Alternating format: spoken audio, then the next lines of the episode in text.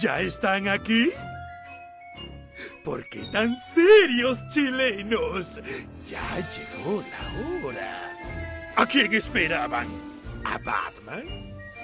Ya comienza Somos Legión. Pongan su mejor cara.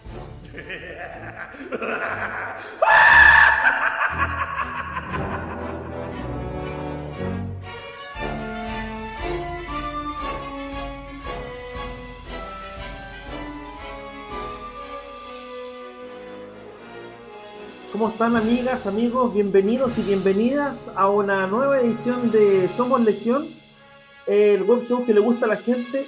¿Cómo está Michael Grilovich, el ruso? ¿Cómo va todo? Tío Claudio, gente, ¿cómo están? Ojalá que todo bien. Yo en lo particular, tranquilo, buena semana, descansado, fin de semana. Eh, como fin de año, la verdad que impresionado con toda la gente que hay en la calle, así que yo creo que la gente ya está como en modo no COVID en algunos casos, así que bueno, por lo menos que puedan disfrutar y, aprovechar el verano que se viene con todo. Eh, Ruso, hoy día parece que vamos a hacer los dos nomás. ¿ah? Va a ser dupla, no sé si a la gente... yo no sé si a los fanáticos de Pancho, a los fanáticos de Chazam les va a molestar, pero hoy día lamentablemente no se pudieron sumar. Parece que estuvieron ayer en la misma fiesta, dicen. Eh, así que vamos a ser solamente nosotros dos conversando hoy día de una variedad de temas. La verdad que no estuvo muy noticias esta semana. No sabemos, a lo mejor se suma a venir en algún momento, pero de momento es lo que hay. no, ya, ya, dijo que no llegaba, ya no avisó, ya. ¿No avisó? Ah, ya, ya, ya, anunció por interno Daniel que no iba a poder ah. estar. Eh, está con el teléfono. El ah, dice, deja ver si a las 11 tengo más carga. No tiene minuto. Claro, se le acabó el prepago, así que ahora está con nosotros. Oye, Ruso, ¿qué te parece? Mira, si partimos comentando, bueno, yo no estuve la, el fin de semana pasado, entiendo que el programa estuvo muy bueno, ahí con el buen Gonzalo Martínez, además comentando la partida de Sean él. Pero te iba a comentar. por supuesto. ¿Qué tal si, eh, porque básicamente la gran noticia que vamos a tener este mes, y que es lo que se viene eh, en los próximos días, es la llegada de Disney Plus a Latinoamérica. Eh, ya se anunció el precio, estamos hablando de 54.900 pesos el año en esta, esta promo que sacaron, que son como 4.575 pesos eh, al mes, ¿no? Sí, sí. Eh, Justamente. ¿Qué te parece eh, como oferta y qué te parece como precio por el contenido que tiene Disney Plus o que va a tener Disney Plus? ¿Te parece que vale la pena? Eh, porque en general para la gente además va a ser un streaming más, no es como el canal que va a tener, sino que va a ser un servicio más. Eh, ¿Te parece que vale la pena? Mira, la verdad que es bastante... Mm, a ver, yo creo que depende de la gente. Obviamente, si tú eres fanático del contenido Disney, eh, Star Wars, por supuesto, Marvel, obviamente que yo creo que es una buena apuesta para familia, para niños, sobre todo por el catálogo que puede traer. Ahora, si lo vemos netamente desde la perspectiva de producciones originales que pueda tener, la verdad que va a ser un catálogo bastante más limitado que un Amazon Prime o, Netflix o incluso HBO que también debería estar llegando eh, por estos territorios. Yo creo que el 2021 seguramente va, a ser el, aterrizaje. la verdad que la oferta que tienen es bastante... No quiero decir engañosa la palabra porque no, no es engañosa, pero es, es bastante poco usual para los servicios de, para los servicios de streaming, porque en el fondo ellos te ofrecen una oferta de un año por 54.900, siempre y cuando tú te suscribas por el año. No es que sea básicamente ese precio, digamos, dividido por dos y si tú lo quieres cortar, no.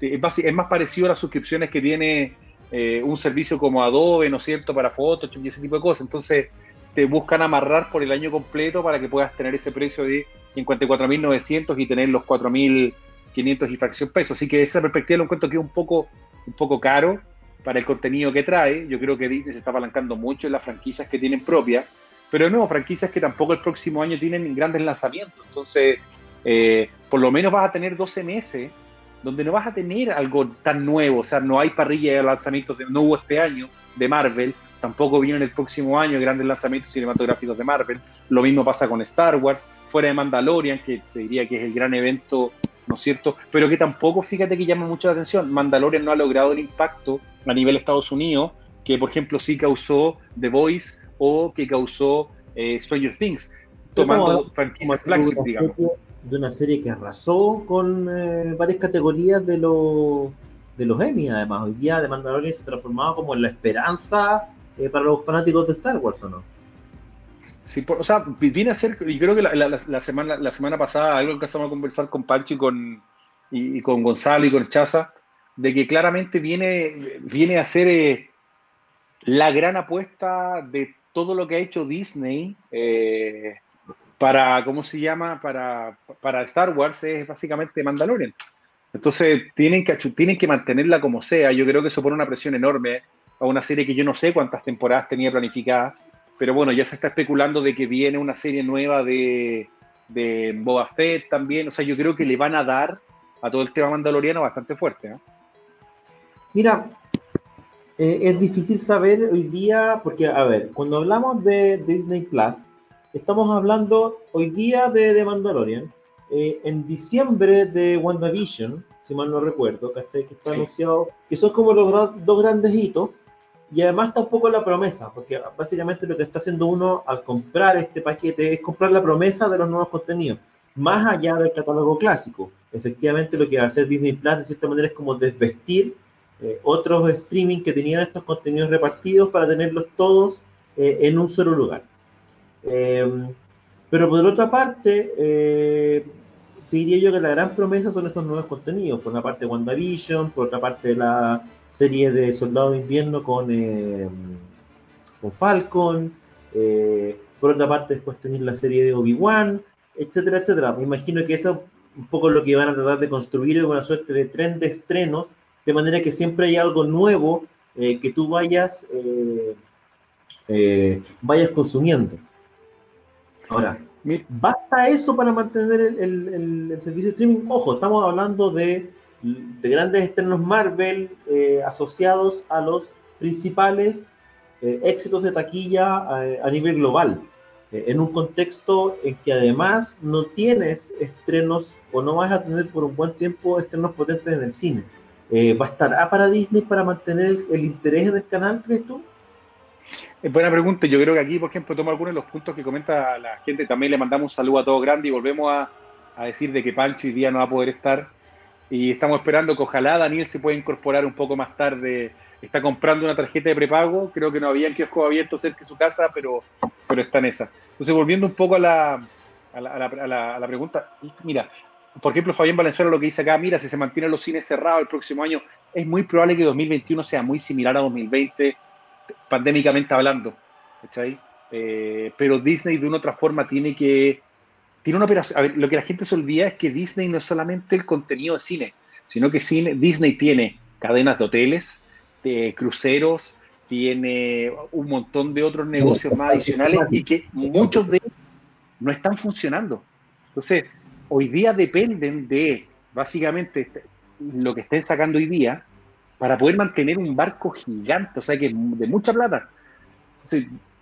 no, no, yo no creo que Disney vaya a tirar gratuitamente todos los estrenos. Yo creo que la modalidad Mulan la van a mantener. O sea, película que no se entran en el cine, que la tienen en la plataforma, te la van a cobrar como una adicional.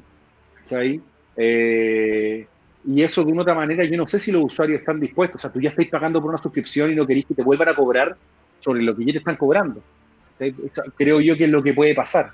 Em, por otro lado, yo no sé si se va a mantener solo con lo, con lo que ellos tengan. Hay una pregunta, alguien que también comentó, oye, ¿van a tener el catálogo de Fox? Yo creo que sí. Yo no sé qué va a pasar con mucho de lo que ya estaba predistribuido antes acá. No sé si pueden llegar y quitar derechos que tenían con Fox. No, tienen, que esperar a que expiren eh, los derechos que estaban eh, contratados ya por otras cadenas y en la medida que vayan expirando se van a ir sumando a Disney Plus por ahí. Por ahí el amigo Rodrigo Tobar también dice que bueno, que claro, eh, que él piensa que Disney Plus va a ser un exitazo, dice que acá, acá en Latinoamérica gusta mucho Disney.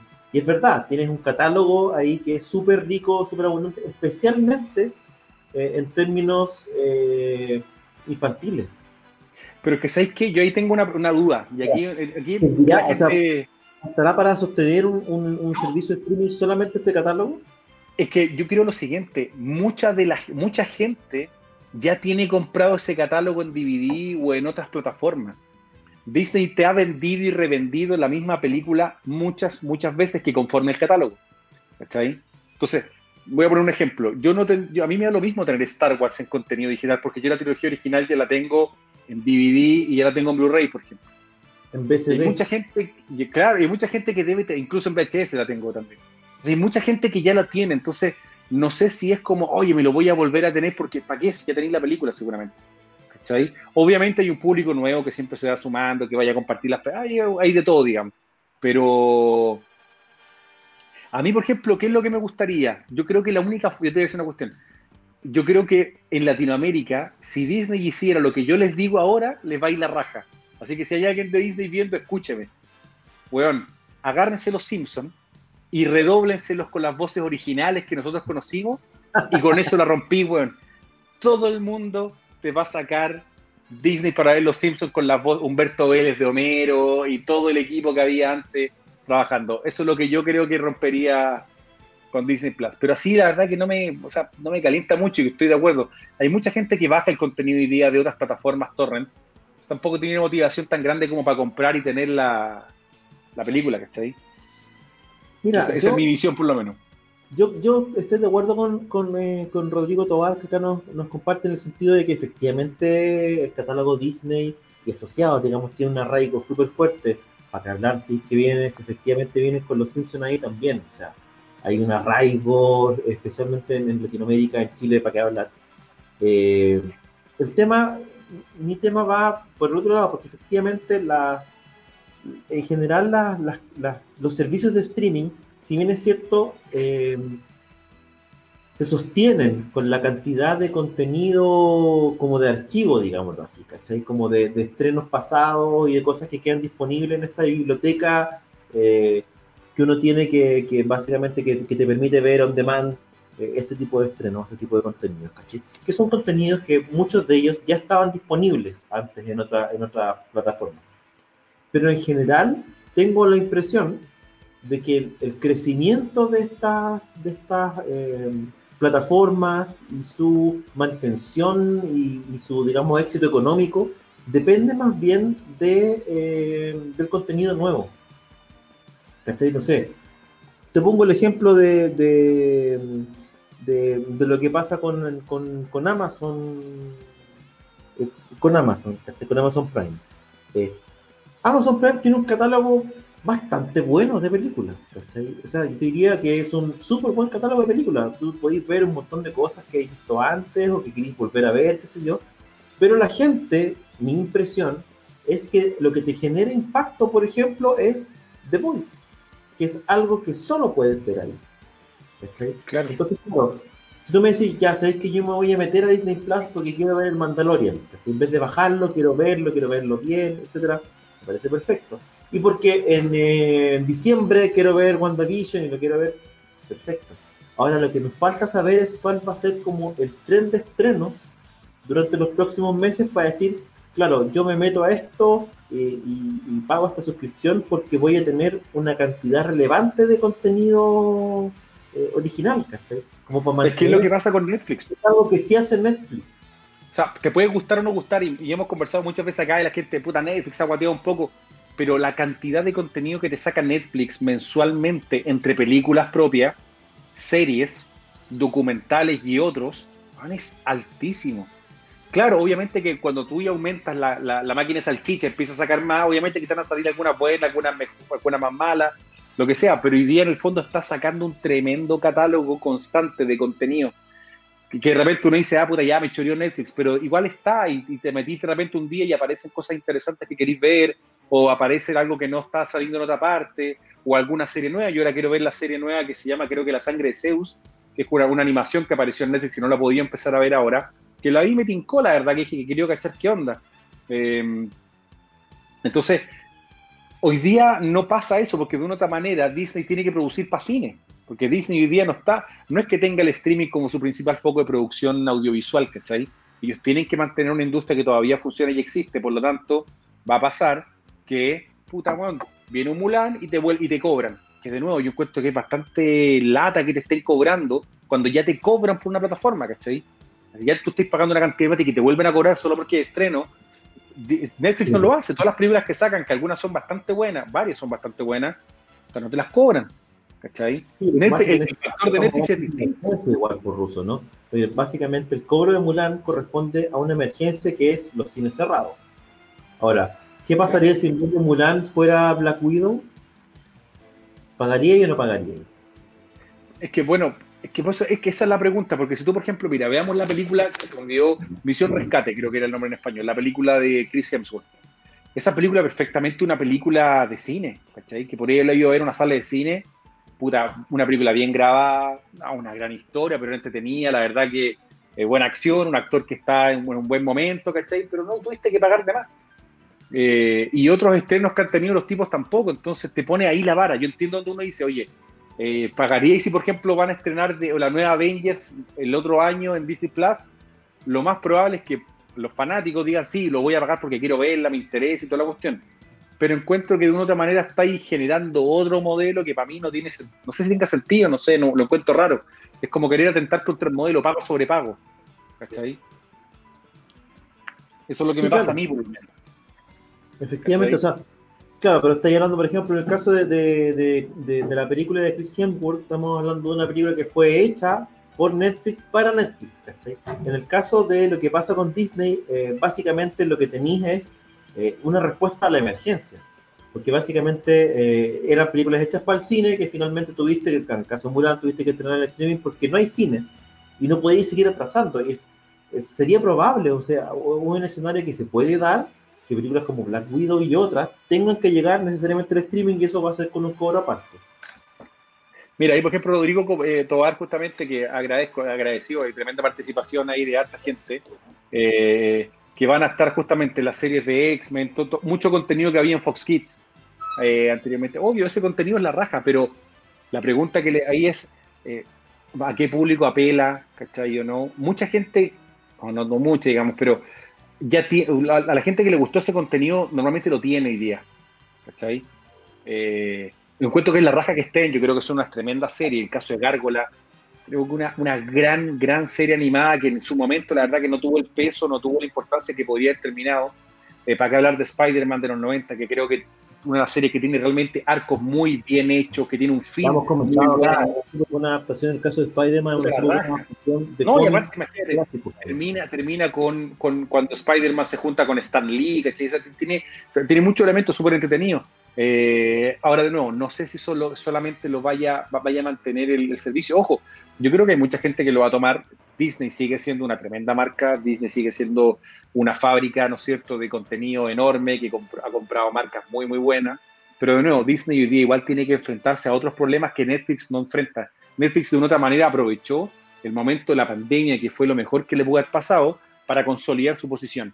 En el cambio, Disney lo que tuvo que hacer es tratar de dar vuelta una estrategia para poder, en el fondo, decir, bueno, ¿qué hacemos para que no se hunda el bote? Porque tenía un parque entero cerrado en California, tenía un parque medio abierto en, ¿cómo se llama?, en, Orlando, en Florida, tenéis parques que, que están operando a media marcha o no están operando en, en Europa y en Asia, eh, y un montón de cosas más, ¿cachai? Entonces, creo que va a ser complicado. Yo en ese sentido le tengo más, le tengo más, ¿cómo se llama?, un poco más fe al servicio de HBO Max porque creo que aprovecha un catálogo muy potente que es el catálogo de HBO, aprovecha un catálogo cinematográfico muy potente de Warner con New Line y, y todos los estudios que tiene. Entonces yo por lo menos creo y le tengo fe al catálogo que HBO Max puede traer en ese sentido. ¿ya? Que, no, que, seguramente voy a probar eh, Disney Plus porque me gustaría ver qué es lo que trae, me gustaría ver qué es lo que funciona, pero si tú lo pensáis bien, puta, si tú sumáis tres o, o sumáis cuatro servicios ya estáis pagando la cuenta del cable, pues. ¿cachai? ¿Me entendí? Así, o sea, es, es, bastante. Yo creo que Netflix debiera apostado por algo un poco más barato para convertirse en un buen complemento de otro streaming y no entrar a competir directo, ¿cachai? O sea, que la gente tenga Netflix y que el segundo streaming sea Disney Plus, ¿cachai? Porque te sale un poco más conveniente y un poco más barato. ¿Me entendí? Pero, Pero, de- están compitiendo por precio al final, porque el precio no es relevante en este caso. Yo no sé cuánto vale hoy día eh, Amazon, no me acuerdo, pero creo que están por ahí, ¿no? No está entrando a competir diciéndose que soy más barato y además soy mejor. No, por eso no está entrando a competir en precio, pues no está diciendo que es más barato, ¿cachai? Eso es lo que quiero ver. Porque tú, a ver, vamos a ver cuánto sale Netflix. No tengo idea. Yo, me acuerdo que creo que tiene una. Es que tiene dos planes, acuérdate, tú tenías el plan básico y el premium, que básicamente uno va a depender de la cantidad de televisores o equipos, digamos, que estén viendo en forma simultánea. De dispositivos, de dispositivos. Claro, y adicionalmente también tiene que ver con, con ¿cómo se llama? Con el contenido ultra 4K. Eh, ¿Cachai? Solamente el plan Platinum, eh, perdón, Premium, Platinum es otra cosa, eh, solamente el Premium tiene 4K. ¿Perdón? ¿El plan Platinum cuál es, Ruso? ¿Qué, ¿Qué, se ve con ese plan? hay varias, hay que preguntarle a Daniel. No, pero ponte tú, en el básico, el plan básico vale 5.940 el de Netflix, ¿cachai? Lo más caro. Y el más, el más caro vale 10.700 mensual. Que es el, claro, el, el, el premium. pantalla, 4K, Y el estándar, eh, el que yo te diría que la mayoría de la gente tiene estándar, de, está a 8320. ¿Sí? Mira. Porque el básico, el básico no te aguanta HD. El básico está más orientado a, al usuario móvil. Perfecto. ¿sí? A la gente que, que, básicamente ocupa el teléfono, ese tipo de plataformas. Pero es interesante, no sé lo que va a pasar, pero yo creo que estamos viviendo una época muy, muy, muy entretenida donde, donde y, y retomo una, pregunta que hicieron al principio del programa, que era, oye, ¿va a desaparecer la televisión abierta? La verdad que es cuático. En Estados Unidos, por ejemplo, en las casas, ya la mayoría de la gente ocupa IPTV. Yo no creo que la televisión como la conocemos hoy día, el en vivo, eh, o, la, o los canales vayan a desaparecer como tal, pero sí creo que la forma en que la gente recibe eso va a cambiar drásticamente, ¿cachai? Ya no vaya a depender del operador de cable, vas a depender de un operador de internet que tenga una buena señal y tú vas a poder consumir, digamos, eh, IPTV o ese tipo de plataformas. Yo creo que va a cambiar y va a estar mezclado. Yo creo que los entre, los proveedores como Netflix y los otros van a estar más mezclados. Hay un tema que tiene que ver con el contenido local, ¿cachai? Estamos, mira, acabamos de, de, una semana de elecciones eternas en... en Estados Unidos. Eh, y obviamente hay cuestiones como que tienen que ver como, por ejemplo la cobertura de las noticias, donde aquí en Chile al menos eh, está más bien radicada en, eh, en más allá de CNN, qué sé yo. Pero en general hay ciertos, ciertos roles que cumple la televisión local. Es que también tenemos nosotros una geografía. Claro, que va más allá de la ficción, porque claro, efectivamente hoy día la mejor ficción que puede encontrar uno está en el streaming. Eh, pero hay otros ámbitos de la televisión que tienen que ver con la parte informativa, con la parte más local, del contenido con, un sabor más local, que hoy día todavía no se puede reemplazar. ¿Qué es lo que va a pasar? Probablemente de aquí a cinco años, el contenido local que tiene, eh, que tiene Netflix o que tiene el streaming va a ir aumentando, eh, en la medida en que, eh, las, en que los mercados se hagan más competitivos y que también la generación de contenido local sea más potente, sea más constante y la industria local logre también generar una producción relevante para estas plataformas de streaming. Hoy día tenemos contenido latinoamericano en las plataformas y es probable, al menos por lo que a mí me ha tocado ver, me ha tocado saber, y por la necesidad que tienen estas plataformas por tener nuevos contenidos, que las productoras locales se centren un poco en, producir más contenido y mejor contenido para estas productoras, o sea, para estas plataformas. Por lo tanto, claro, vaya a eh, pasar de la, ahí sí, de la producción local para televisión abierta a una producción local para el streaming. Ahí hay algo valioso, pero yo creo que eso es algo que, que, que falta para que, para que se consolide. Mientras Ahora, sucede, vaya a tener todavía la gente que ve la teleserie nocturna en un canal local, que ve las noticias, etcétera. Y eso va a ser un poco lo que sostiene a, a la televisión chilena, más allá de los matinales. Digamos. No, por favor, los materiales no. Ahora, lo interesante es que, por ejemplo, esto, nosotros ahora acá, cuando tú estés generando un contenido, no quiero decir local, porque igual hemos tenido la fortuna que hay gente de altas partes de Latinoamérica de repente que nos escuchan, pero claro, estáis produciendo un contenido en vivo yo, yo, y, y, que gente se engancha, le gusta, me entendí, un nicho, lo que sea, que, que, que, que, estos contenidos de YouTube también ayudan mucho. Uno se olvida de YouTube muchas veces como una plataforma ¿Deberíamos estar nosotros en Disney Plus, Ruso? ¿Eso es lo que está diciendo? Yo creo que, yo creo que, yo creo que se están perdiendo una oportunidad de tener un programa exclusivo donde estamos hablando de todas sus series, todas sus películas y así suben. Disney depende de gente como nosotros, claro.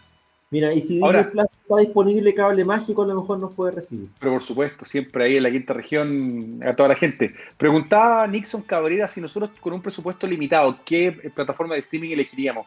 Yo también le aprovecho de tirar la pregunta a la gente. Si ustedes tuviesen que elegir, que encuentro muy buena la pregunta, una, ¿cuál elegirían? Yo, en mi caso puntual, soy bien, yo, yo me iría por Netflix.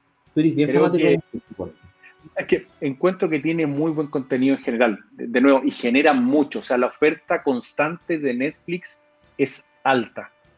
Alta, alta, alta. Entonces, en ese sentido, claro, tú puedes estar esperando ver un Stranger Things, pero también quiero ver la temporada que viene Castlevania, también quiero ver la temporada de la, de la serie de la Fórmula 1 que yo sigo, también quiero ver Perdido en el Espacio, también quiero ver, bueno, estamos viendo ahora seguramente Star Trek, ¿no es cierto? Discovery, que si bien no es de Netflix por pero la entregan acá, también están dando Titans, están dando, o sea, de nuevo, hay muchas, y eso que se me pueden olvidar algunas series todavía que, que, que, no he nombrado, pero de nuevo, o sea, y, películas que han, han, sacado propias, que han funcionado bastante bien. Cobra eh, Kai. Cobra Kai, justamente, que también viene. Bueno, Better por Saul. Eh, o sea, de nuevo, hay mucho contenido que todavía está disponible y que siguen sacando. Y, si yo me voy a Amazon, Amazon tiene series buenas, efectivamente, pero no tiene el mismo tren de estrenos que tiene Netflix, que es constante. Creo que tengo que una por algo dirigida Netflix. Eso es lo que te decía yo, que a mí me falta, de repente es porque no lo sé nomás, ¿caché? Pero eso es lo que me falta un poco con Disney Plus. Que me dijera, mira, véngase para acá porque tenemos en noviembre El Mandaloriano, en diciembre eh, WandaVision, en enero, qué sé Loki, en febrero tal cosa, y así, ¿cachai? Eso hoy día eh, todavía no lo sabemos, ¿cachai? Pero, pero inicialmente no se ve que esté, ¿cachai? Eh, y creo que eso sería súper necesario de saber, como para que la plataforma no sea solamente como el repositorio del catálogo clásico de Disney y de Fox y qué sé yo, que ya tiene un valor, ¿cachai? Pero hoy día, con la cantidad de oferta y competencia, tenéis que ir un poquito más allá de ofrecer un buen catálogo clásico, digamos. Así. Aquí preguntan por YouTube, el YouTube, el servicio premium de YouTube, YouTube Red creo que se llama. No es que no haya funcionado, lo que pasa es que es muy difícil separar todo lo que es YouTube en general. O sea, hoy día yo te diría que la cantidad de gente que ve. A ver, YouTube es la plataforma de streaming, si nosotros hacemos el análisis real, que más millones de visitas tiene al día. Debe ser, YouTube es la plataforma que genera más tráfico de Internet a nivel mundial, ¿cachai? De, después viene un Netflix, pero en general YouTube todavía sigue siendo la número uno. Y yo creo que en esa, en esa línea es difícil querer generar un YouTube pagado con, con alguna serie cuando la gente no va a YouTube a consumir series. O sea, tú podéis consumir series del pasado, pero no sé si otra cosa más, ¿cachai? Aquí el Giovanni Orellana aporta un dato que es real. ¿por qué hay tantas cosas de Bollywood en Amazon? Sé que hay caleta. Te empezáis a como buscar para abajo las películas de repente llegáis como a un, entréis como a, la zona Bollywood. Loco, hay caleta de material de Bollywood eh, en, Amazon. Yo no sé si pensarán que la van a romper o serán muy baratas, ¿cachai? Dijeron, oye, se pegaron las cosas para llegar las Indias. Es muy raro, Hay, es que hay unas películas indias. Yo creo que deberíamos un día hacer un programa y hablar hay unas weas que son brutales. Elijamos una película de Amazon Bollywood, la vemos y la comentamos acá. Hagamos eso. Es que te juro, ya hagamos ese ejercicio. Yo me, yo me acuerdo que vi una. Yo no me acuerdo, no me acuerdo cómo se llamaba la película, pero era como de un policía, ¿cachai? En, en, en India, y que el tipo como que agarraba cachetazo y la gente, te juro que era de goma, rebotaba. Era las escenas de. Pero la película tenía una factura, una producción notable, o sea, visualmente se veía la raja, pues los buenos rebotaban en el piso, unos yo no sé, era como, era como traer una película de Bud Spencer y Terence Hill a India, grabada en 4K, con mucha producción. Me acuerdo la primera vez que me metí a Amazon, empecé a buscar, como a ver, ya, todo bien, hoy las películas, y de repente, ya, una de Bollywood, y de repente dos, y de repente tres, y de repente un, cientos, decenas de películas eh, de la India era como esto, no sé, estarán en liquidación o qué, pero es caleta. A mí me llamaron la, la, atención, digamos, porque no sé si en esta parte del mundo la gente sea tan como de, oye, qué bueno que está el último estreno de Bollywood, ¿cachai? Me llamó la atención. Bueno, ahí es verdad lo que dice, por ejemplo, Edison Matías, que, que hoy día, después de Parasite, hay hartas películas chinas que efectivamente llegaron a las otras plataformas. Lo que pasa es que también tiene que ver con formas de negociación, ¿cachai? Eh, tú no puedes comprar una película comprar los paquetes, claro. Exacto, ¿cachai? Entonces, por eso que si tú vas, oye, quiero esta, sí, pero esta viene en un paquete que viene 50, está frito, tenés que comprar las 50 y si las vaya a tener, mejor las tiráis, ¿cachai? Como estas 100 películas de Bollywood por el mismo precio. Yo, sí, por ejemplo, tengo un tema, y no sé si a la gente le pasa lo mismo, pero de las plataformas, de nuevo, vuelvo a Netflix. Netflix creo que es la mejor plataforma. la verdad que la estabilidad, el manejo, tiene un montón de cosas. Amazon se me pega, no, Amazon se me pega, estoy viendo y fallo, fallo, no, no se puede producir el contenido, tenéis que volver a cargar, Normalmente tengo problemas con Amazon, sobre todo en la continuidad, ¿cachai? No hay estas cosas. En cambio, Netflix, puta, no sé por qué, se adapta al ancho de banda, no tengo ningún problema, lo mismo la conexión en general, veo bien, ¿cachai? Funciona, funciona bien en general la serie. la plataforma, más que el contenido, la plataforma funciona bien en Amazon. Puta, como les contaba, yo les comenté que estaba viendo X-Files, que está ahora en, en Amazon, y te juro que de repente es re frustrante cuando tú ya, ya empiezas a cachar de que la resolución baja, el frame rate baja y va, ay, aquí va a cagar. Y me tira el corte y de repente se ha pegado unos pegones que tengo que reiniciar el, el, equipo, ¿cachai? O no, para la aplicación completa para volver a, utilizarla. que de repente no me agarra los subtítulos. Estáis como cambiando la cuestión, tratando de, que te funcione y no me, no me funcionan los subtítulos, pero me pasa de vez en cuando, ¿cachai? No, no siempre. Pero me llama la atención que y que la búsqueda también de Amazon no es tan buena. Ahora, tiene que ver con que obviamente Netflix inventó esta cuestión, por lo tanto su plataforma un poquito mejor, ¿cachai? Y la han ido corrigiendo. Netflix desarrolló unos algoritmos de inteligencia artificial que funcionan a toda raja y que de verdad, porque tú cachai que cuando empezó la pandemia, una de las cosas que estaba pasando a nivel mundial, y no sé si la gente sabe, pero que el uso de Internet, bueno, lo sabe, obviamente aumentó exponencialmente, una cosa brutal. Entonces, ¿qué es lo que pasa? Netflix estaba, Netflix, en general las plataformas de streaming, estaban consumiendo mucho ancho de banda a nivel mundial. Entonces, lo que le dijeron básicamente los proveedores, los grandes proveedores, ¿no es cierto? Que los flacos tienen que hacer algo. Esta cuestión no va a aguantar así, ¿cachai? Porque ustedes siguen aumentando las suscripciones y finalmente va a colapsar, la infraestructura va a colapsar.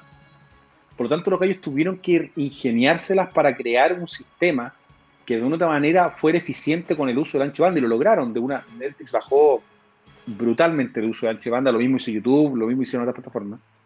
Y lo que ellos en el fondo lo que hicieron fue seguir experimentando con la inteligencia artificial que tenían para hacerla muy eficiente y por algo la plataforma es lo que es hoy día, de verdad. Es muy intuitiva, es muy fácil y anda muy, muy bien. Que Amazon no lo ha podido lograr de la misma forma, no sé por qué. Teniendo obviamente detrás de ello una tremenda empresa, ¿no es cierto? Eh, como el caso de, bueno, valga la redundancia, Amazon, ¿no es cierto?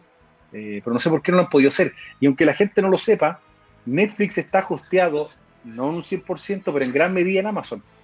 ¿Cachai? Ocupa en Estados Unidos sus grandes, los centros en la cloud, lo tienen en Amazon. Entonces, bien particular, digamos, que ellos ocupen la infraestructura de la competencia y lo hagan mejor. A pesar de que, claro, hay alguien comentaba de cómo ocupan los CDN, para la gente que no sabe, los CDN son los Content Delivery Network, que en el fondo te permiten que yo pueda tener ciertos lugares, ¿no es cierto?, en distintas partes del mundo donde se hace una suerte de, vamos a ocupar términos bastante burdos, ojo, para la gente más técnica y todo, es como que en el fondo aquí yo hago un pequeño caché de un rebalse donde administro parte del contenido y lo distribuyo localmente para que la gente no tenga que ir a conectarse directamente a Estados Unidos o alguna otra zona donde tenga, ¿cachai? Pues así funciona para que el tema sea más eficiente y, no tengáis que estar eh, gastando tanto ancho de banda y podáis ser un poquito más y, recibir el contenido más rápido, etc. ¿Está Pero más o menos para que vean cómo funciona el tema y por qué Netflix lo está haciendo de forma bastante buena. Bueno, efectivamente Netflix es como el decano de esto y obviamente tiene un montón de beneficios de aprendizaje de todo este tiempo que las otras eh, compañías van a tener que ir poniéndose el día. Respecto al tema de, de YouTube, diría que es complejo porque en el fondo el uso de la gente con YouTube es distinto y, no necesariamente tú quieres o buscas en YouTube ver una película o una serie, sino que más bien tengo la impresión yo de que buscas un video específico, buscas algo específico y estás acostumbrado además a que sea gratis. Eh, y me pasa a mí, por lo menos, o le pasará a la gente, me imagino, que cuando tienes algo gratis y estás acostumbrado a que sea gratis, te cuesta que, te lo empiecen a cobrar de repente o que te cobren por ciertas cosas. Me da la impresión de que, de que el uso y la plataforma de YouTube no necesariamente la gente lo relaciona con un contenido de otro tipo, como sí pasa con, la, con las plataformas de streaming más, entre comillas, tradicionales. Eh, me da la impresión de que por ahí va la cosa.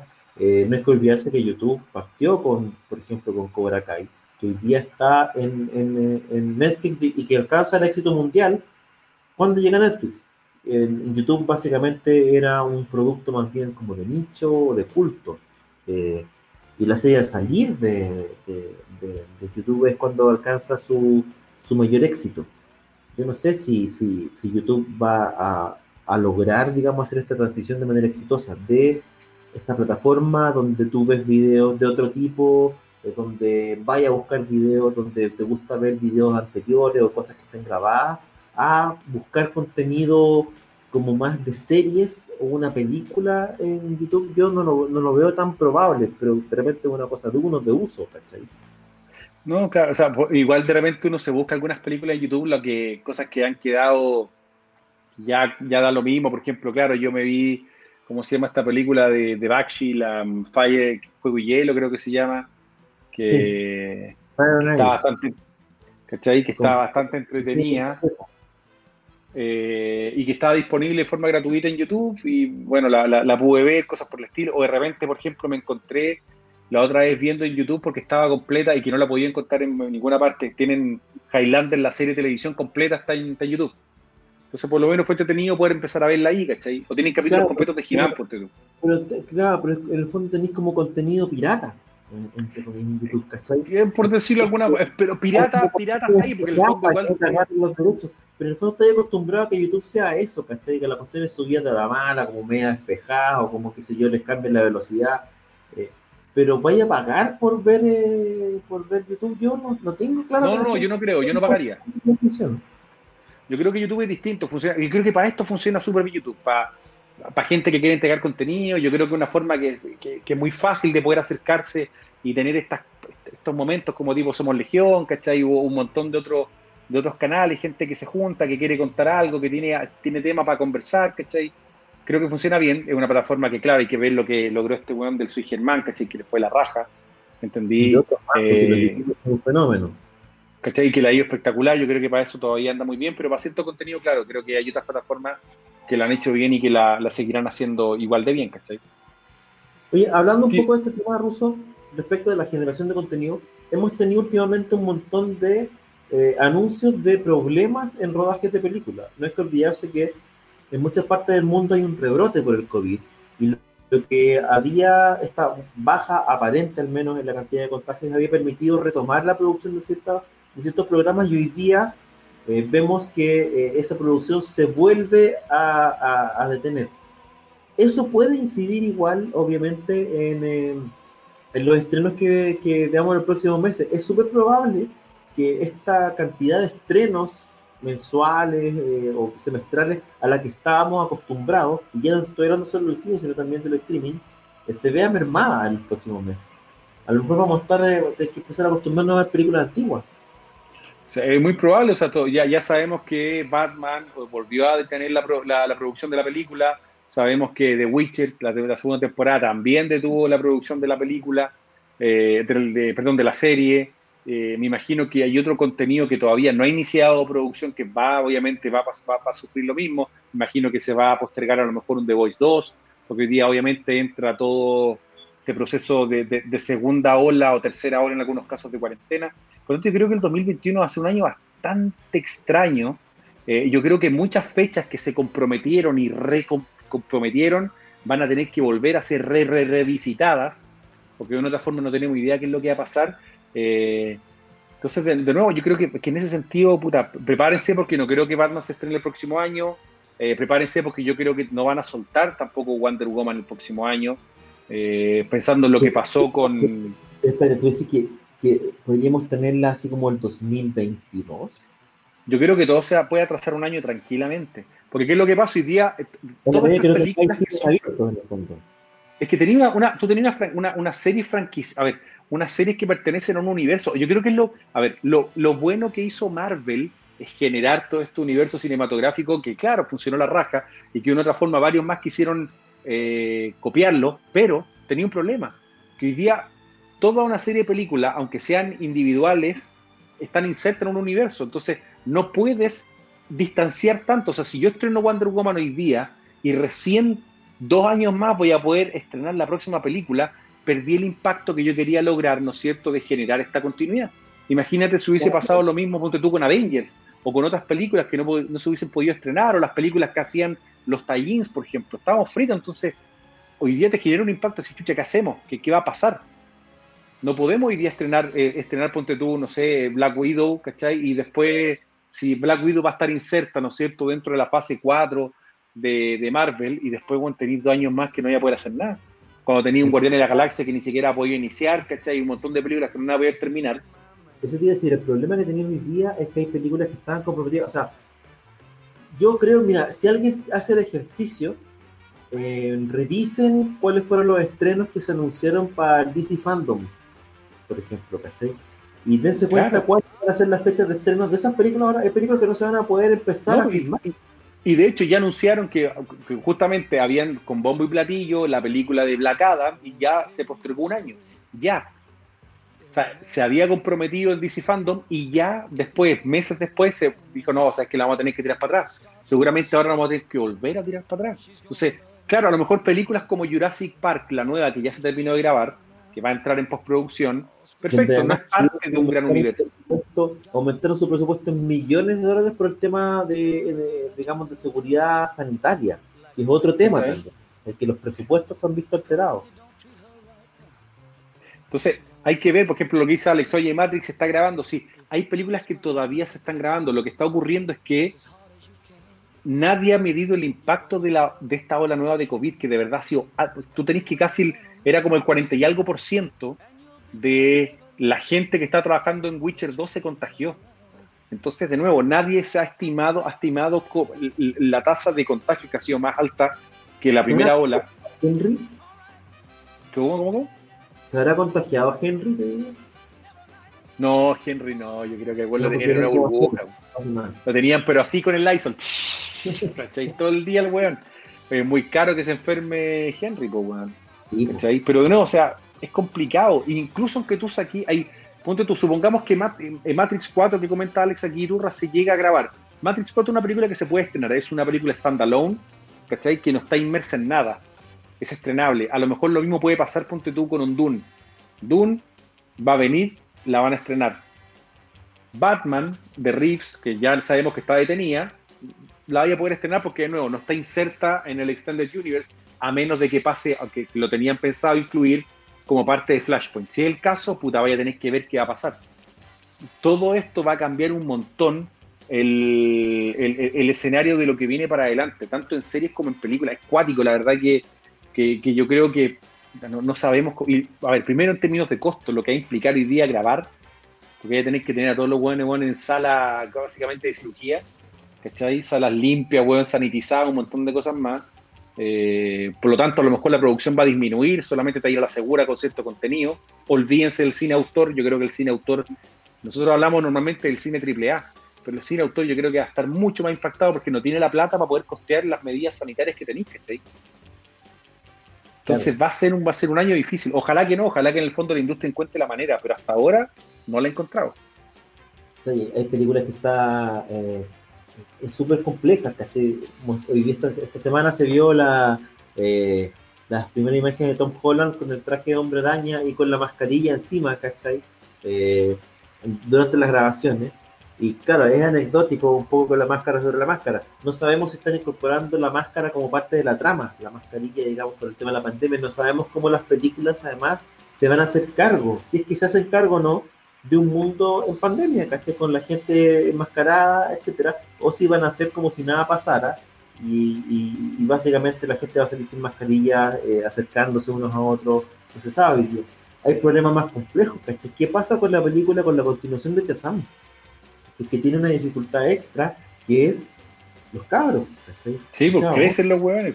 cuando aparezca la segunda Shazam, los cabros van a tener, van a estar, van a tener hijos, ¿cachai? Eh, entonces, es un tema, porque esa película también se atrasó, no tiene para cuándo, eh, y tenía un problema extra. Lo que decías tú, claro, ¿qué pasa? Por ahí alguien decía, ¿qué pasa cuando se estrena el Snyder Cut? Eh, después del Snyder Cut, a lo mejor debería venir luego la película de Wonder Woman, ¿cachai? Para tratar de aprovechar un poco el fenómeno. ¿Qué es lo que pasa hoy día con los cines? Los cines no quieren abrir, al menos acá en, Santiago, eh, los cines pueden abrir en ciertas etapas, pero no quieren abrir porque no pueden vender cabritas, por ejemplo. y por lo tanto el negocio ya no es tan rentable, tomando en cuenta que eh, tienes que reducir la cantidad de las salas, etcétera, etcétera. El negocio del cine también está cambiando y va a seguir cambiando probablemente en los próximos meses. No, por eso que, por eso digo, estamos, es extraño, yo creo, para toda la gente que estamos acá y todo. Eh, yo creo que alcanzamos, tuvimos la fortuna, sobre todo si te gustaban las películas de Marvel, tuvimos la fortuna de poder ver el cierre de Marvel, porque lo alcanzamos a ver justo. Si esto se atrasaba un año, a lo mejor puta, tendría que haber esperado mucho más para poder ver el cierre de esa saga. Yo creo que va a modificar planes, esto va a cambiar todo, ¿cachai?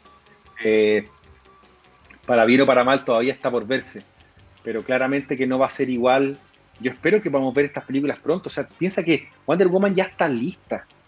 Son películas que ya están hechas, están ahí, acumulando tierra hoy día. Ruso, veamos lo que pasa con Tenet. Claro. Tenet es una película que tuvo un estreno súper limitado. Entiendo que ahora va a salir directamente al home video. Eh, yo no sé si eso eh, va a ser rentable en el fondo eh, para el director, para, para la producción de, la película. Y básicamente es un problema. A lo mejor va a ser una súper buena película que va a perder plata como loco. ¿Cómo estás, Daniel? Daniel, ¿nos escuchas? Ah, sí, estoy ahí. Estás haciendo de bueno. ¿Cómo te Chaza? Los engañé, los engañé.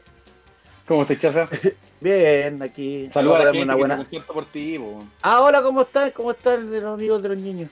Oye, eh, Chaza, ¿cómo, ¿qué novedades hay esta semana? ¿Qué novedades hubo esta semana en la tienda para la gente? ¿Qué es lo que se está llevando la gente a su casa? Aparte de Batman, no, no, esta semana lo típico Pasa que estuve un día, un día, hay una fecha especial esta semana que fue el 5 de noviembre, que hay gente que llevó Bebe Vendetta, que es un cómic que, es como un clásico de la fecha, que es como que ya toda la misma... Remember the fifth. Siempre se recuerda del día. ¿Espera al 5 de noviembre para comprar Bebe Vendetta? ¿O es un que se vende en momento?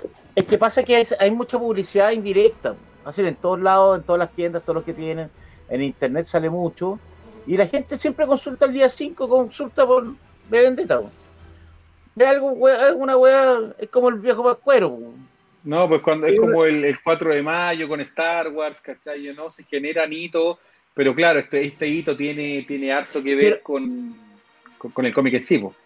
Star Wars es algo raro, porque weón, desde, desde el último tiempo, los cómics que tú caché que Mandaloriano salieron los cómics, bueno, salido cómics, muchos cómics de Mandaloriano.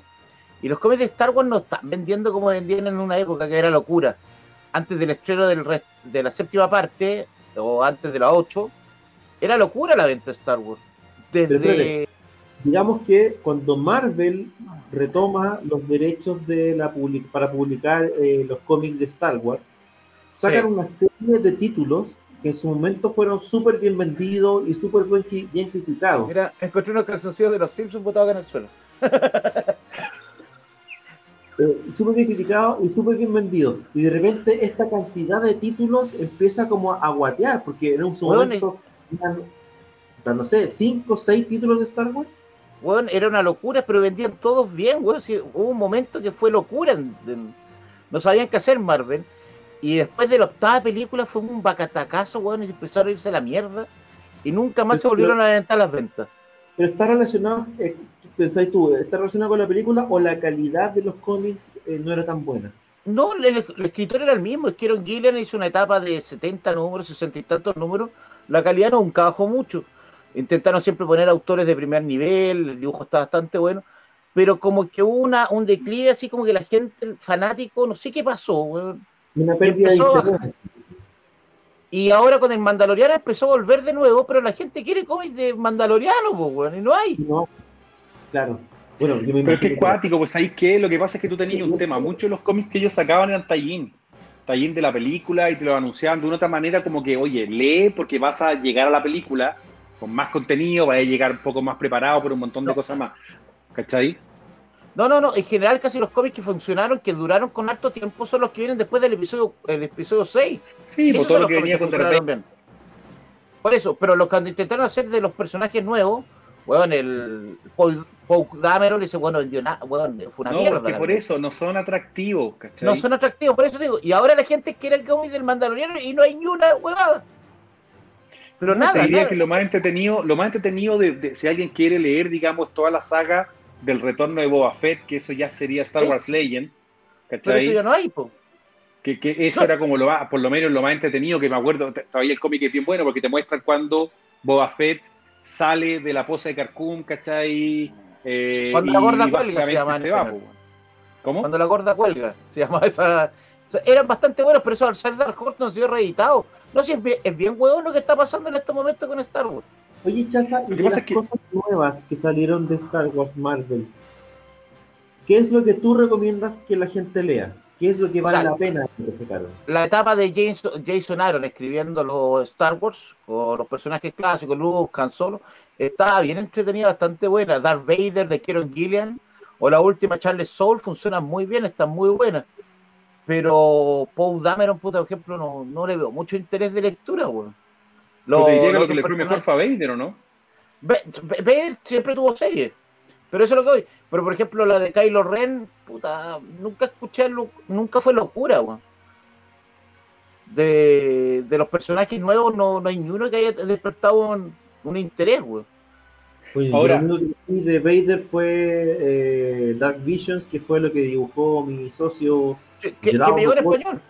que dibujó algunas cosas y dibujó una historia que era, era bien extrema en el sentido de que era bien libre para explorar ciertas partes del universo en el marco de la, de, como de la historia de Darth Vader, pero que era choro porque además como que te ampliaba el, el universo Star Wars hacia lugares distintos. Me pareció una apuesta interesante. Eh, pero Pero no Darth vi- Vader, po. Pero por eso, porque Vader, por ejemplo, ahora, ¿cuál es el arco que está saliendo ahora, Chaza? Que es este donde el emperador destruye a Vader, lo deja básicamente tirado, ¿cachai? Y Vader tiene que como volver a reconstruirse, hay todo un cuento, no me acuerdo cómo se llama. Puta, no, yo la última de el, el Oro Oscuro, que es la última de la serie que me gustó a mí, que es la de Charles Soul, me llegó esta semana el último número en español. Y en inglés están saliendo Kylo Ren, eh, miniseries de Darth Vader, que es lo único que da plata, así que yo creo que Darth Vader es la salvación. y el y Batman de Star Wars. Sí, de Star Wars, el Darth Vader es el, el- el que vende, porque en realidad, como de Han Solo ya no se traen muchos seres raros, ¿eh? Los Skywalker no hay nada, y miniserie de Darth Vader, Darth Vader, Darth Vader, pero el Mandaloriano es heavy, weón. no hay nada todavía, yo creo que yo creo que los buenos nunca esperaron que le fuera tan bien, o no está bien planeado, no sé qué cagaba era. A esta altura, bueno, yo me imagino que lo van a sacar. O sea, en algún momento más, más temprano que tarde va a salir el comité de Mandaloriano y va a salir todo. Bueno, pasa un poco lo que pasó con el fenómeno este que no había juguetes de Baby Yoda para Baby Navidad. Yoda, po. Pero O sea, igual es cuático lo que han hecho Star Wars en general. Yo te diría que aquí alguien comentaba muy bien en, en- en- en los, ¿cómo se llaman? En, en la sección que decía que Disney lo ha hecho muy bien en matar Star Wars y yo estoy de acuerdo. Yo también, los cómics, yo leí un par de cómics de Darth Vader, de hecho me compré algunas cosas, le compré al Chaza. Y sí, efectivamente no estaban malos, ojo, no, no era algo malo para leer ni que te desagradara mucho.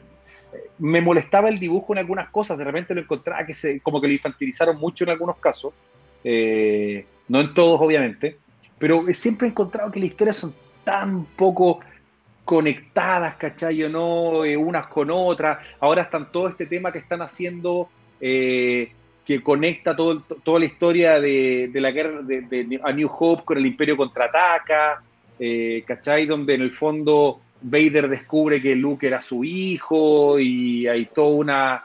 Eh, hay, hay toda una historia que va con respecto a eso, ¿cachai? No, pero que la verdad que los que han leído la historia un poco más antigua lo trataron mejor desde mi perspectiva, por lo menos, ¿cachai?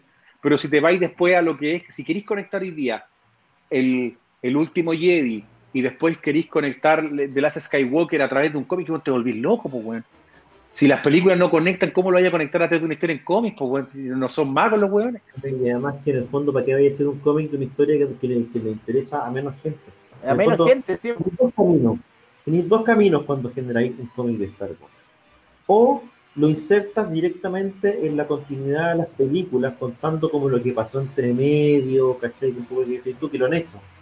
No, mires que en realidad aquí, aquí- que básicamente a mí me parece que es innecesario, ¿cachai? Me, me pasa un poco lo, lo que conversábamos con Solo, ¿cachai? Que hay un montón de cuestiones o frases que se decían en las películas y después te las pusieron en pantalla que no tenían mucho sentido, ¿cachai? o que eran mucho mejor eh, cuando te las contaban que cuando las viste. Pero tenéis la otra, el otro camino que es generar historias nuevas en esos universos, que a mí me parece por lo menos mucho más atractivo, eh, no sé, poder contar historias antiguas, poder contar las leyendas, poder contar, ampliar, incluir nuevos personajes, que es un poco lo que están haciendo también hoy día con éxito a nivel audiovisual. Cuando tú hablas del Mandalorian, ¿cachai? Estoy hablando de una cuestión que es súper exitosa, pero que corresponde a ampliar el universo y enriquecerlo. No insertar una cuestión entre medio para explicar algo que ya sabes, ¿cachai? Porque en la práctica se transforma como en esta muletilla de mostrarte algo que ya sabes, ¿cachai? Como claro. para lo seguro. Eh, me da la impresión de que la apuesta con el Mandalorian es algo que también debería replicarse en la historieta. Pues tú lo que dices, Pato Salazar acá, Sombras del Imperio fue muy buena. ¿Te acordáis, Chaza? ¿Lo leíste? Sí, pero estas son, ya no existen, pues ese es el problema. No, no, pero lo que decía, eran historias buenas, que, pero eran, lo que digo, eran historias bien, bien, eran buenas, pero olvidémonos de que era antiguo, que era mejor, no, no, no, por ahí. Eran historias que, eran cosas que nunca se mencionaron, eran historias nuevas, ¿cachai? Y era entretenido, ¿cachai? Porque de una otra manera sí ocupáis personajes, obviamente, pero eran historias nuevas y que eran entretenidas y eran frescas, ¿cachai? Eh, pasa que tenéis un orden, porque acá cuando volvieron empezaron a sacar series, bueno, en un momento que hubieron ocho series, al mismo tiempo habían ocho series de Star Wars. y ahí Dark Horse siempre se preocupó de tener una serie o dos con cuevas. Era, ordenadita. a mí me gustaba la época de Dark Horse. Porque eran ordenaditos, pero estos jugadores se volvieron locos. Es lo que va a pasar ahora con Depredador, weón. Ahora se viene. Con Alien y Depredador, le tengo miedo. Porque lo quieren meter en continuidad. Eh, van a reeditar, eso sí, lo de Dark Horse lo van a reeditar ahora, viene con unas ediciones nuevas y viene una conmemoración que van a sacar todas las series, van a tener portadas variantes con Alien y después van a meter los depredadores. Pero yo creo que los quieren meter en continuidad y es una locura. Aunque yo creo que Warner ya no, Disney no va a perder los derechos, así que tampoco se los van a quitar después. Pero no, pero una locura lo que quiere, me preocupa la weá con Alien y fíjate, fíjate ahora el atado, por ejemplo, las reediciones. Vos caché que todas las reediciones de los cómics de Marvel con DC, chao, ¿no? esas weas no las van a poder reeditar. Ahora va a empezar a pasar lo mismo Superman, Depredador, Batman, Depredador, Batman Alien, y esa ya no las voy a poder conseguir. Y va a empezar a haber bastante gente buscándolas de nuevo. Pero pasa un poco que, bueno, básicamente lo que pasa con Marvel es que Marvel compra una franquicia, quiere propiedades, qué sé yo, lo que quiere es rentabilizarla. Y por tratar de rentabilizar, sacan, las, matan, ¿cachai? Si en el fondo lo que decís tú, oye, lo que pasa con Star Wars en cómics, que sacan ocho títulos de repente, ¿cachai? es lo mismo que les pasó al cine. Eh, esta necesidad de rentabilizar, de recuperar la plata, hace que generen una cantidad de productos sin ton ni son, sin pensarlo, sin un plan maestro, ¿cachai? Eh, que finalmente, más que generar eh, nuevos productos y un montón de cosas para la gente que está ávida de consumirlo, lo que hacen es matar a la gente. Exacto. Conan. Ahora tenéis Conan. Conan, es, Conan es para matarlo. Lo mataron. No es terrible. Conan es para matarlo. Que lo metiera a los Vengadores, ¿cómo se llama? Antiguos, ¿cómo era la vez? Los eh, Vengadores Salvajes, que eran como los. Eso, los Vengadores, Salvajes. Que un Conan, weón, que anda casi a foto pelado con, con veneno y paniche. no tiene por dónde. No, no, si te digo, es una va muy loca, weón. Pero ponte tú el punto que dice Jera. Pero el, el, punto que dice Jera, weón, tiene toda la razón. Ahí le mandamos un abrazo grande ahí a, a nuestro amigo Geraldo Borges. Es Puta, hoy día, bueno, sabemos de que hay un chileno lamentablemente metido ahí en el tema, pero la gestión creativa, la, gestión de, continuidad que está teniendo Lucasfilm, digamos, eh, bajo el alero de Disney, ya está siendo nefasta. Bueno. Yo espero y tengo la secreta esperanza de que por lo menos lo que quieren hacer ahora, que en el fondo, bueno, ya terminamos con la saga Skywalker ya para la casa, Star Wars para adelante no lo van a seguir. Están básicamente, todo lo que viene nuevo de Star Wars ahora está basado en la antigua república y es televisión en general. Pues viene, una serie de la Antigua República, creo que van a ser películas de la Antigua República. Viene Obi-Wan. bueno, viene, viene la serie, la saga de Obi-Wan. Ya, de hecho, no está confirmado, pero se supone que viene Boba Fett. O sea, me, da la impresión de que a partir de, lo que pasa con, eh, con The Mandalorian, eh, ese tipo de, de series se va a abrir. Mi impresión, por lo menos, yo creo que Obi-Wan va a ir muy en la línea de Mandalorian, en términos de incluso de formato, me parece que va para allá. Eh, no sé si, bueno, no sé si ven en el último capítulo, no quiero spoilear ni nada de Mandalorian, pero aparecen eh, un par de X-Wings, eh, que tienen una relación bien chora, que que son como patrulleros. No, y, lo- Y ya estaba como, estaba como la, la, la inquietud de cierta gente de hacer una serie de policías, tipo policías, digamos, patrulleros, con los con Tipo cops.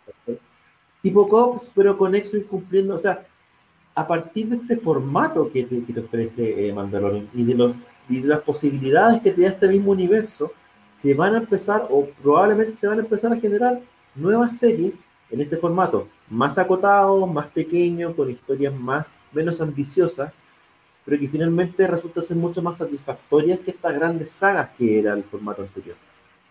Ay, eh, se escuchó hasta que gente que quiere que recuperar a Solo, por ejemplo.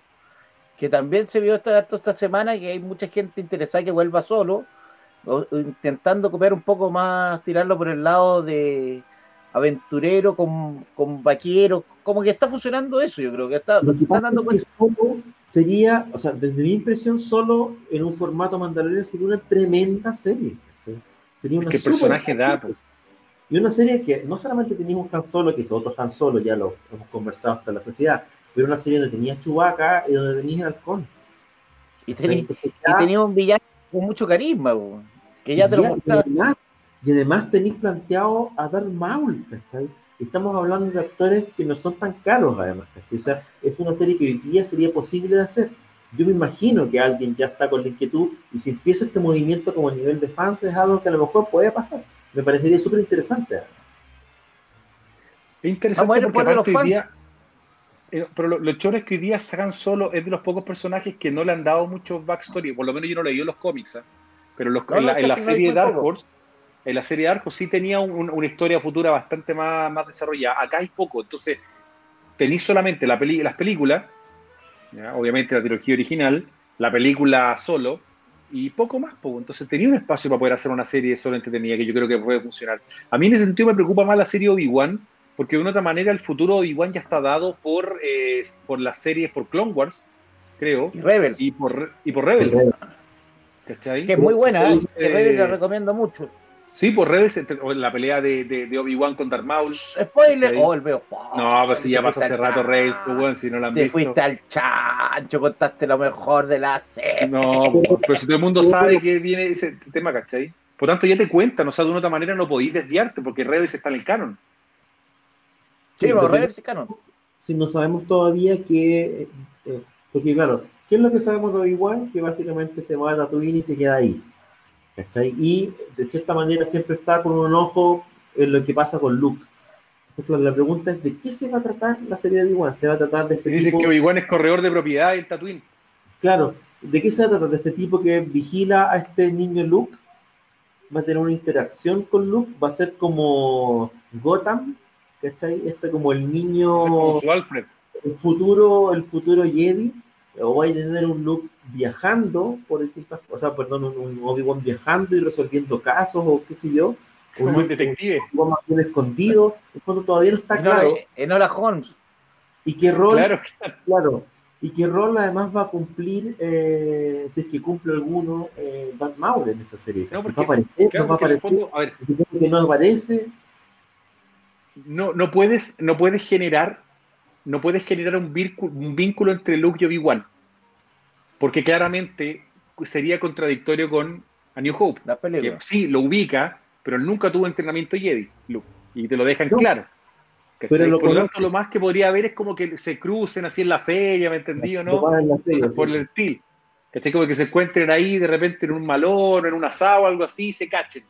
Pero no puede haber mayor interacción porque no, no, no, no diría, lo puede proteger de amenazas, pero tampoco la serie puede ser, puta, que todo el rato Luke esté, que sea como la princesa de Mario, ¿me entendí o no? No, sería raro que tenga que estar todo el rato salvándolo. Por tanto, ¿de, de qué puedes desarrollar la, la, la serie? En, podría desarrollarlo en entrenamiento Jedi, cómo él se mejoró para, para seguir siendo más poderoso, ¿cachai? Pero de nuevo, Obi-Wan te deja claro que no le gusta pilotear y no le gusta mucho el espacio. Por lo tanto, lo que que mantenerla en Tatooine. Me, me interesa saber si va a aparecer Guato. Es que, claro, o sea, ¿qué pasó con Guato? ¿Qué pasó con Guato? ¿Cachai? Eso es lo que necesito saber. Y lo otro es que. Pero Guato, Guato ya no podría ser judío. Como, con lo políticamente correcto, ¿te acordás que el weón ya no querían ocuparlo como judío? Entonces, ¿qué va a pasar ahora? Ahora va a hablar No, como quién? Como árabe, va a tener que cambiar. Y lo otro es que además, bueno, y que además que, eh, bueno, Tatooine tiene otro cuento. Tatooine es, eh, es un planeta que está dominado por una mafia. Sí, pues. Que, que, es una mafia que tiene todo un cuento, que es la mafia de los Hats, en el fondo, ¿cachai? Que es una mafia de, de una familia, ¿cachai? Eh, y es interesante saber si lo van a abordar o no. En el último capítulo, bueno, Mandalorian ha ido varias veces a, a, a Tatooine y no se ha metido con el tema de los Hats. Se supone que esto pasa después de que muere. Sí, pues muere, muere ya. Descendiente o no, ¿cachai? Por eso digo que ahora, una serie a lo mejor más basada en, en gángster con los Hats, ¿no es cierto? Yéndonos a Nar Shaddaa, alguna cuestión así, sería, puede ser que sería a lo mejor interesante, como tomando las temáticas de cowboy o, o temáticas distintas, a lo mejor creo que podría ser más, más, más Hay que ver la serie Obi-Wan, yo creo que le van a chuntar, pienso que, que, el formato serie te permite poder elaborar un poco más una historia, creo que en ese sentido Ahora, puede funcionar. Nos apuntan que es una miniserie de solo seis capítulos, pero hay que ver igual cómo van a manejar el tema de seis capítulos y hay que ver también cómo funciona con la posibilidad de que crezca.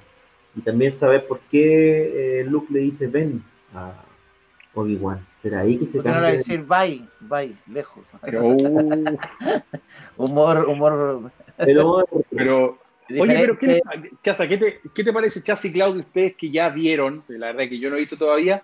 Hablemos rápidamente del episodio 2 de Mandalorian, ya que nos metimos en Star Wars de lleno.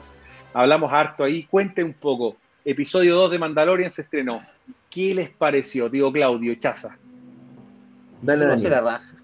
Yo lo sé súper entretenido livianito, una historia que tampoco afecta mucho la continuidad, no tiene, pero una historia donde te muestran un homenaje a dos, son dos personajes que ya habían salido antes, que eran, no, es que es muy spoileable, pero son dos personajes que habían salido en las películas anteriores, en las películas salieron, y es una historia de vaqueros típica de, de es una historia de vaqueros en general, es una historia que ya se ha visto varias veces, pero puesta en el espacio. ¿Sabes lo que pasa con, con The Mandalorian ahora? Es que la serie tiene narrativamente, desde el punto de vista también del montaje, del cuento, eh, ya te tomó, ya te agarró. Entonces, de cierta manera, ahora pueden darse, entre comillas, el lujo de contar historias menores. El capítulo, el segundo capítulo es una historia bien menor.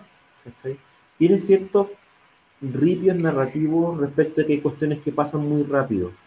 Yo diría, si les pudiera hablar con la gente que hace la serie, les diría, ojo con no solucionar las cuestiones de la manera más eh, cómoda y fácil.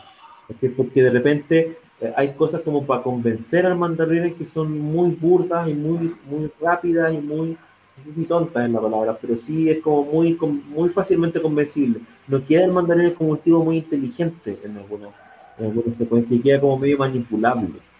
Pues un guau que anda con armadura, pues, ¿qué querés? Que, digo que eso es como lo que cierta distancia. Ahora, ¿qué es lo que pasa? La serie tiene un encanto heavy, está muy bien hecha, el ritmo es súper bueno, por lo tanto, igual te dan ganas de verla, más allá de que te sienta de repente como si a comer la pizza que tenía era como que podía ser como un, un, eh, un eh, apago las luces. Menor, Como una historia muy menor o como un capítulo entre comillas de relleno pero igual te genera el interés suficiente como para, queréis ver, para que queréis verla igual.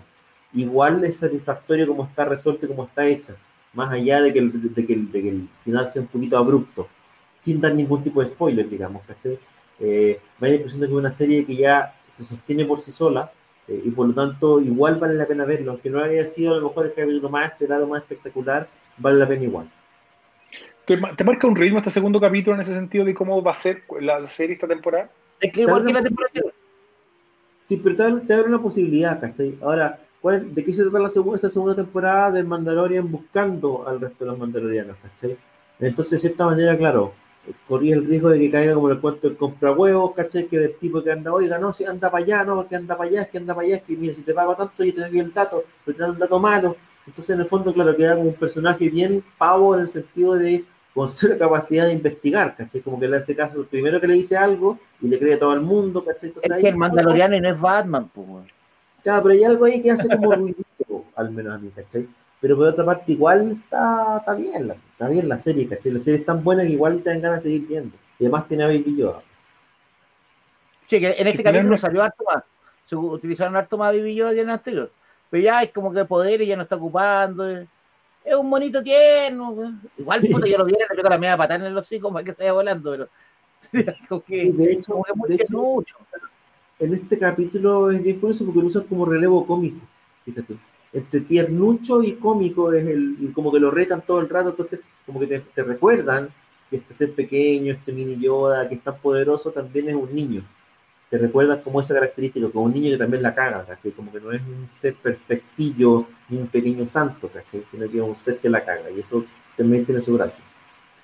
Ahora, yo no he visto la serie y una pregunta bien rápida. ¿En qué, en qué fecha está esta serie emplazada? Sabemos que es después del episodio 6 del regreso del Jedi. ¿En qué minuto está?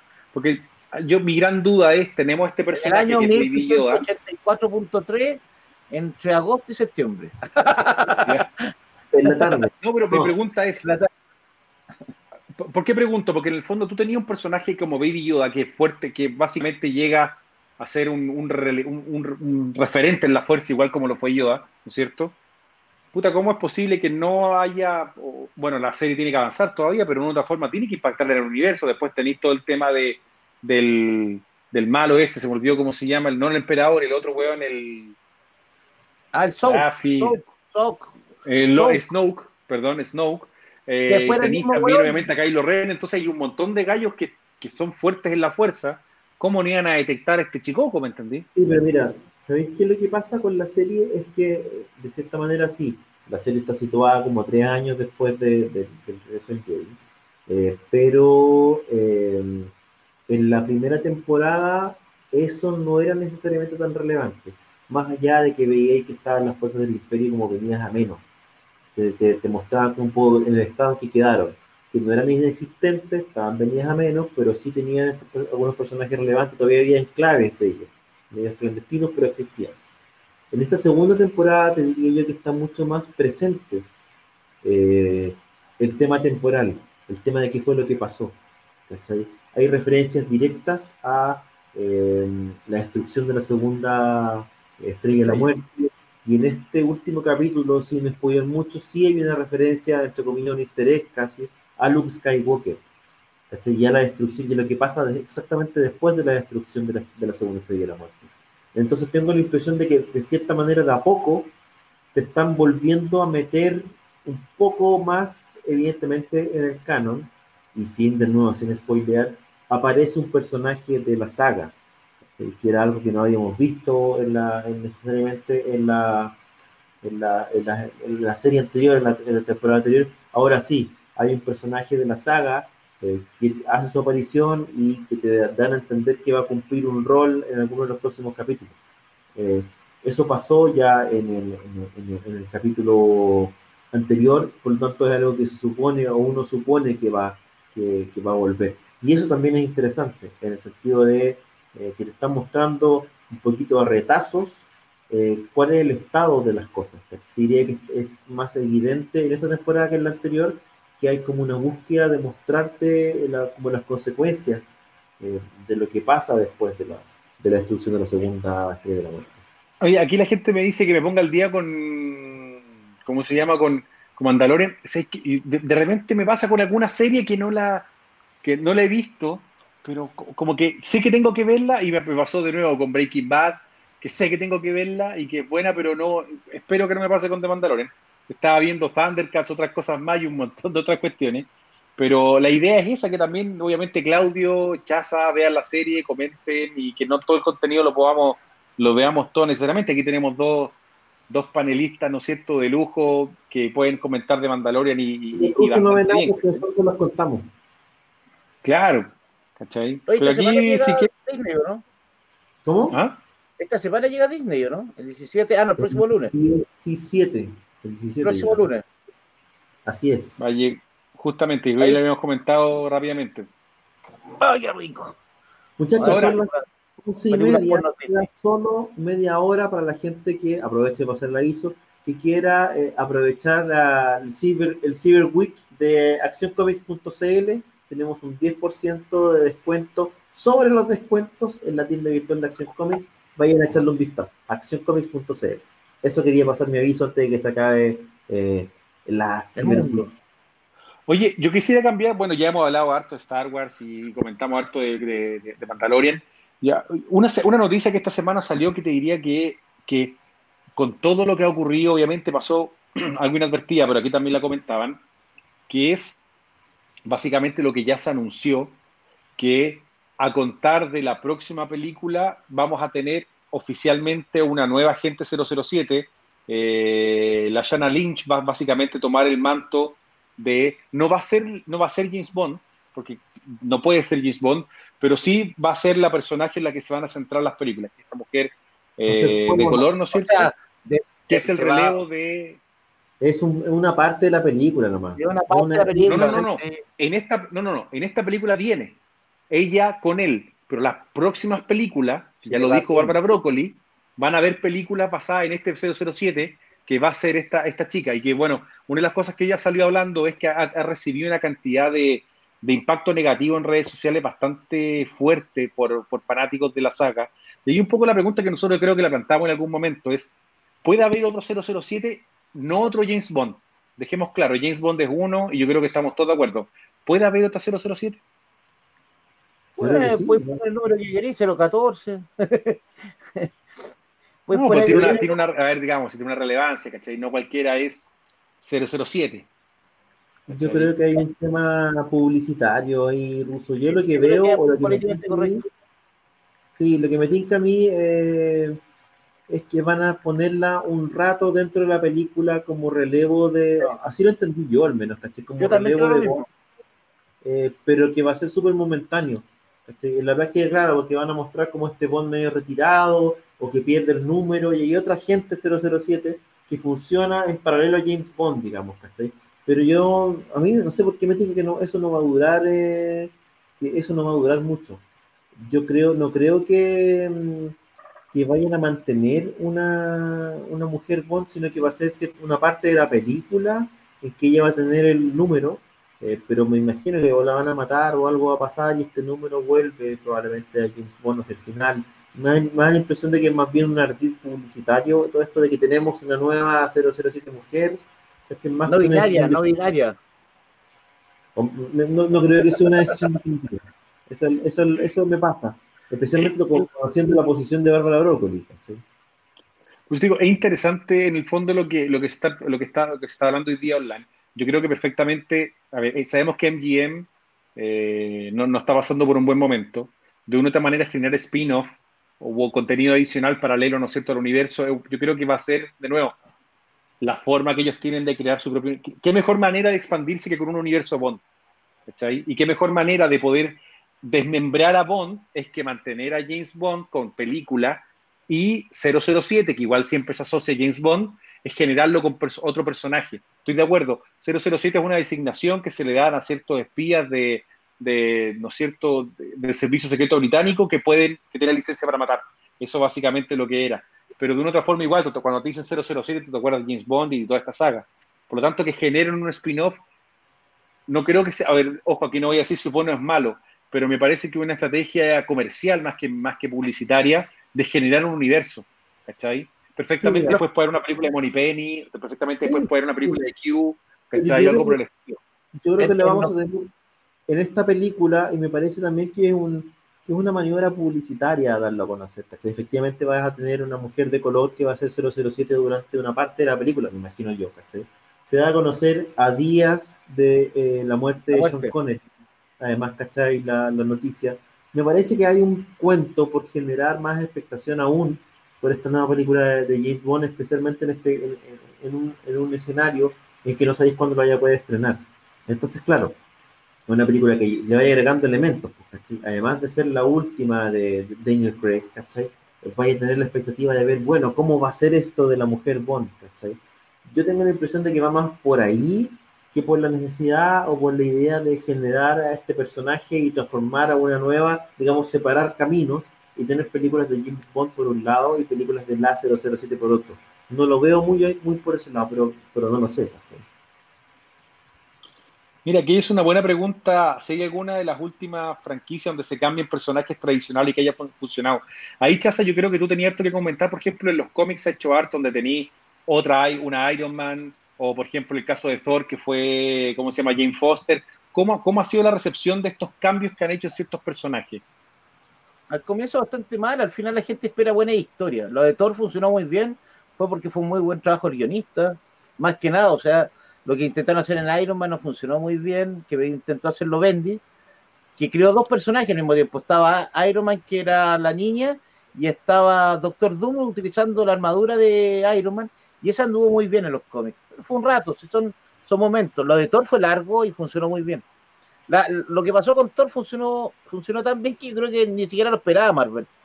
Por eso la película viene, es una etapa nueva del personaje y la película se va a tratar sobre eso.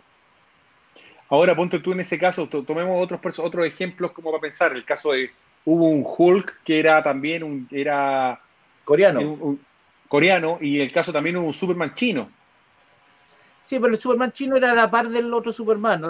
Fue un intento para agarrar, era un eh, cómic escrito por un guionista conocido chino, que es ganador de varias veces Leisner, pero pasó sin pena ni gloria. O sea, salieron 18 números y nunca más le dieron, nunca más salió ni un lado. Pues, también tiene mucho que ver con un tema comercial, ¿cachai? He tenido el caso aquí, lo apuntan, claro, el caso de Spider-Gwen, por ejemplo, eh, que sí funciona al menos a nivel como de incorporar al canon de esta Spider-familia que hay, ¿cachai? Eh, Spider-Gwen además tenía un traje súper atractivo. Por eso no, y, apelaba a un público bien, bien, bien específico, ¿cachai? Por la misma vestimenta que tenía y todo. Porque tú no entras a reemplazar Exacto. principal, sino que sumas a otro personaje. Expandes la familia. Me parece que es un mejor camino que reemplazar, porque básicamente a la gente le gusta el chocolate y no le quiere el chocolate, dale chocolate con otro relleno, digamos. Mira, yo te diría que la mejor explicación la dan en Futurama. A la gente le da miedo el cambio. Totalmente. No le podéis poner algo distinto. En Futurama, en el capítulo de McNeil, creo que se lo comentan de la mejor manera que puede haber. ¿Cachai? Y la gente no quiere cambio, la gente quiere que todo se mantenga igual. Estoy de acuerdo con la gente ahora va a pasar en, las películas nuevas de Animales Fantásticos. ahí ya tenido otro, otro que sea, que es bastante complicado lo que quiere hacer Warner, porque Warner siempre está metido en estos problemas. No sé cómo mierda logran siempre, siempre estar metido en problemas, Warner, gratis. Este otro problema se metió en un problema gratis con Johnny Depp, que, es todo demás. Bueno, que, para yo creo que toda la gente sabe, pero hay que recordar a la gente que Johnny Depp fue desvinculado, eh, que es lo que él probablemente dice, le pidieron que dejara el rol y él accedió a dejarlo de Greenwald en la serie, la, la saga de películas de eh, Animales Fantásticos, ¿no es cierto? Que ya se sabe que se va a retrasar también la película porque van a hacer también el recasting del personaje. Eh, qué lata, porque en el fondo a mí me gustaba, yo creo que era un buen papel lo que hacía. Sí, pero no hay que olvidarse que es un, es un papel que inicialmente no, en, en la primera escena, al menos de la primera película, no lo interpretaba a él, que después se da a conocer que es él, pero era Colin Farrell, ¿no? Por lo tanto, era, el, disfraz, Colin Farrell era el disfraz que utilizaba el personaje. Claro. Ahí tenéis un camino de solución, entre comillas, ¿cachai? Ya tenéis un personaje, a otro, a otro rostro que también era el personaje. Por lo tanto, podéis llegar a una especie de solución de manera en que no sea tan terrible, ¿cachai? No me, parece que, eh, tomando en cuenta que es el villano principal, pero no me parece que si lo cambias, eh, se cae la película. No, no, no, para nada. Lo que pasa es que, uno, es que genera ruido por un montón de cosas. O sea, Johnny, eh, estamos hablando de un actor que es reconocido, eh, que estaba metido en una polémica. Es muy querido. Sí, que la gente, que de una otra manera la gente lo ha perdonado. Y yo no, bueno, de nuevo, todavía toda la pelea legal está, ¿cachai? Eh, hay mucha gente que la, culpa a ella más que a él. De nuevo, aquí yo uno creo que no vamos a emitir juicio porque uno no estaba metido ahí en el caso, ¿cachai? Pero ¿sabéis qué? Lo que pasa es que además Johnny Depp cometió creo yo, un error muy grande en, eh, está bien. Es él, en el fondo, la necesidad de él y la recomendación, creo que ni siquiera fue una recomendación, fue una necesidad más bien de él. Esta necesidad como de limpiar su nombre. Que me parece. Pues, él quería. Él quiso. Y mucha gente le dijo que no era, o sea, que no era necesario porque desde el punto de vista de imagen, su imagen no había sido tan perjudicada necesariamente en, eh, a propósito de toda su separación y todo lo que pasó alrededor de su separación. Y de cierta manera, al hacer o enfrentar o llevar estas cosas a la corte, iba a hacer que muchos detalles, que fue lo que pasó, que muchos detalles salieron a la luz y finalmente además tuvo un, un veredicto en contra. Por lo tanto, lo que se había olvidado, lo que había pasado piola o lo que no se sabía, salió a la luz, salió a la luz de, de muy mala forma, ¿cachai? Y además quedó como culpable o quedó mal, quedó peor, entre comillas. Entonces su deseo de limpiar su nombre básicamente se revierte y un contrato que ya tenía asegurado para hacer un papel se esfuma. Por tanto, la decisión de Johnny Depp no fue buena. ¿cachai? Y ahora no solamente eso, en la, en la práctica él, claro, renuncia a este, a, este, a este papel, pero además va a instalar un nuevo juicio ahora en Estados Unidos, que además va a apelar en el Reino Unido. Por lo tanto, va a tener un Justamente. juicio de nuevo con muchos detalles de su vida saliendo a la luz pública, lo que probablemente puede ser un asesinato de imagen para él, ¿cachai? O sea, su decisión no fue buena. ¿Qué es lo que pasa? Que no hay que olvidarse que la saga de Harry Potter también tuvo experiencias de cambios de actores, lo que pasó con Dumbledore, por ejemplo, donde el actor original muere y es Sí, por reemplazado. Richard Harris.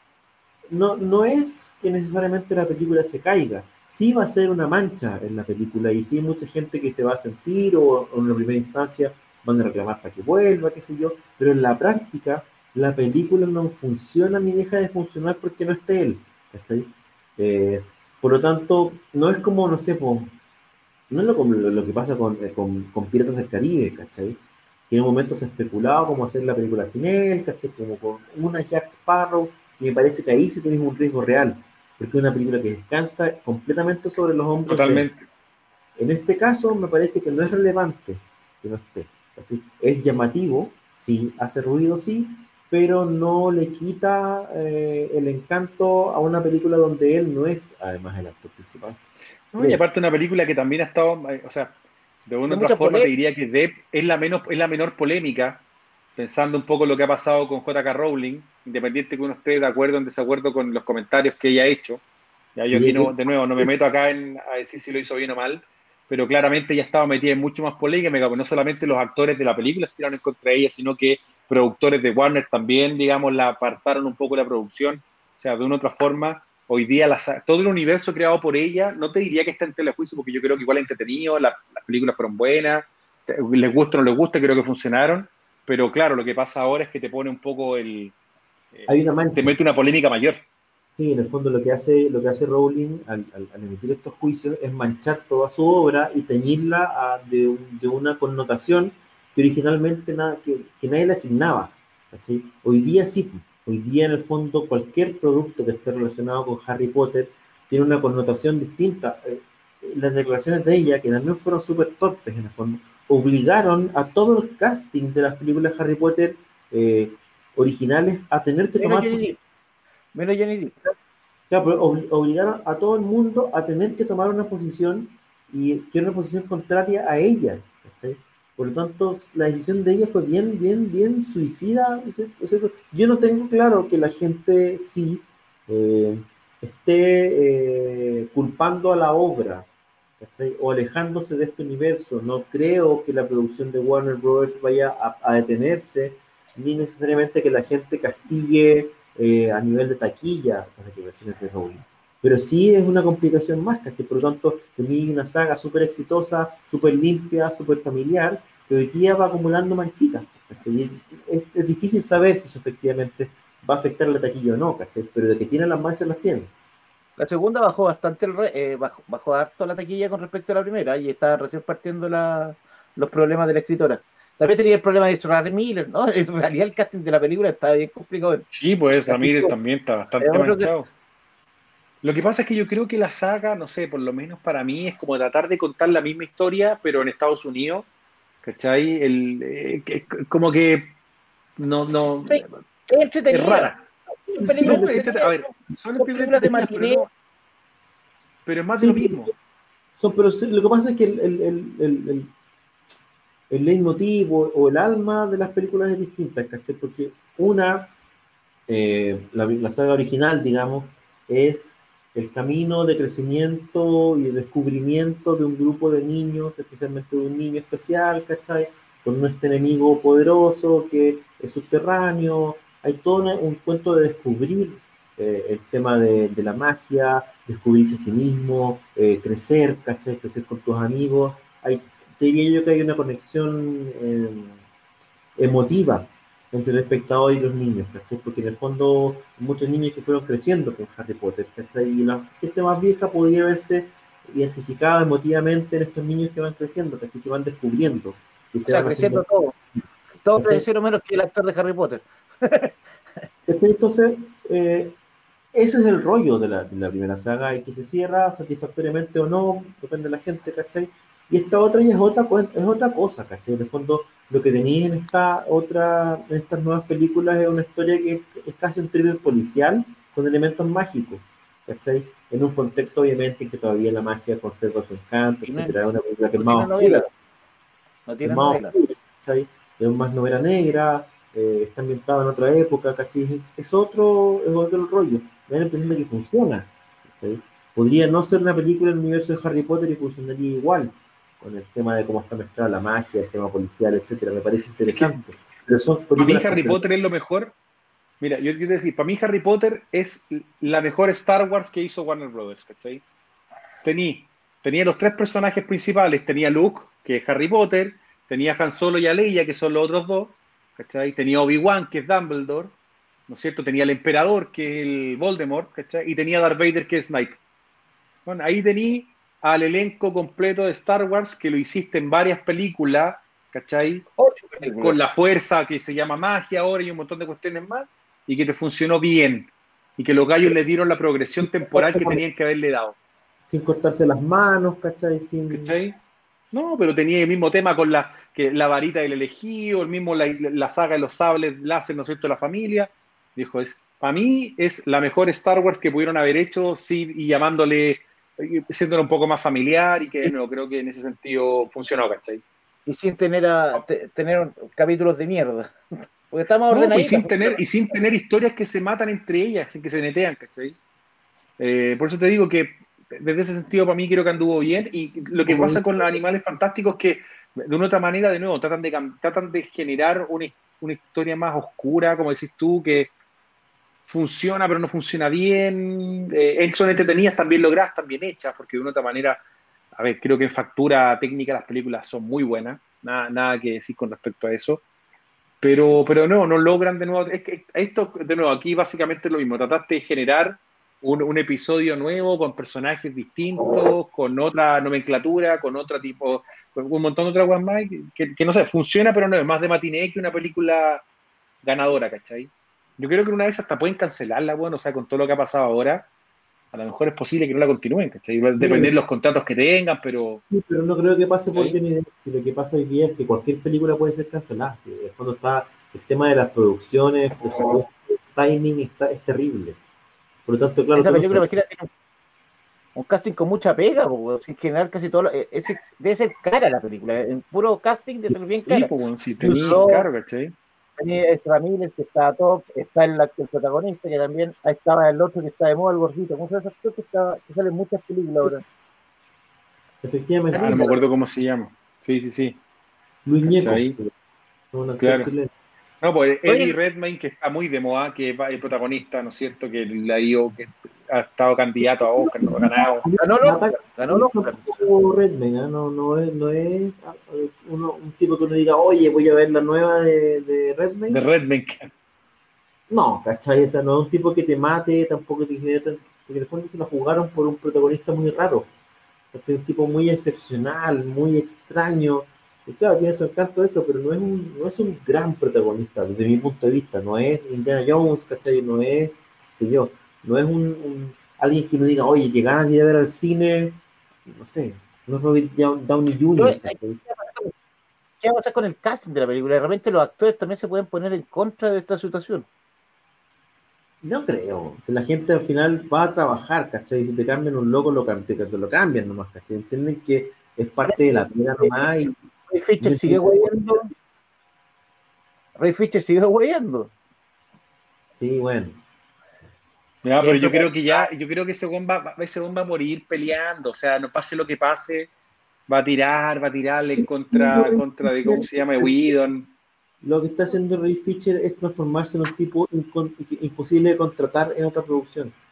¿Cachai? Porque en el fondo, si hay algo que no queréis en Hollywood, es un tipo que hable más de la cuenta. ¿Cachai? Y claro, Ray Fisher se está transformando en un cacho. Eso es lo que le está pasando.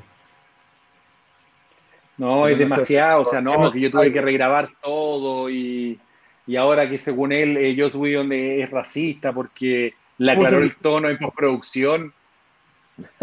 Ahí le aclaró la piel, no había cachado esa weá, ¿verdad? Sí, pues él salió haciendo esas declaraciones, que Joss, que, que Joss Whedon le había aclarado la piel el- y que había sacado a los otros personajes de color, como justamente el caso de eh, Iris West, ¿cachai? Y cosas por el estilo, y que racista, y bueno.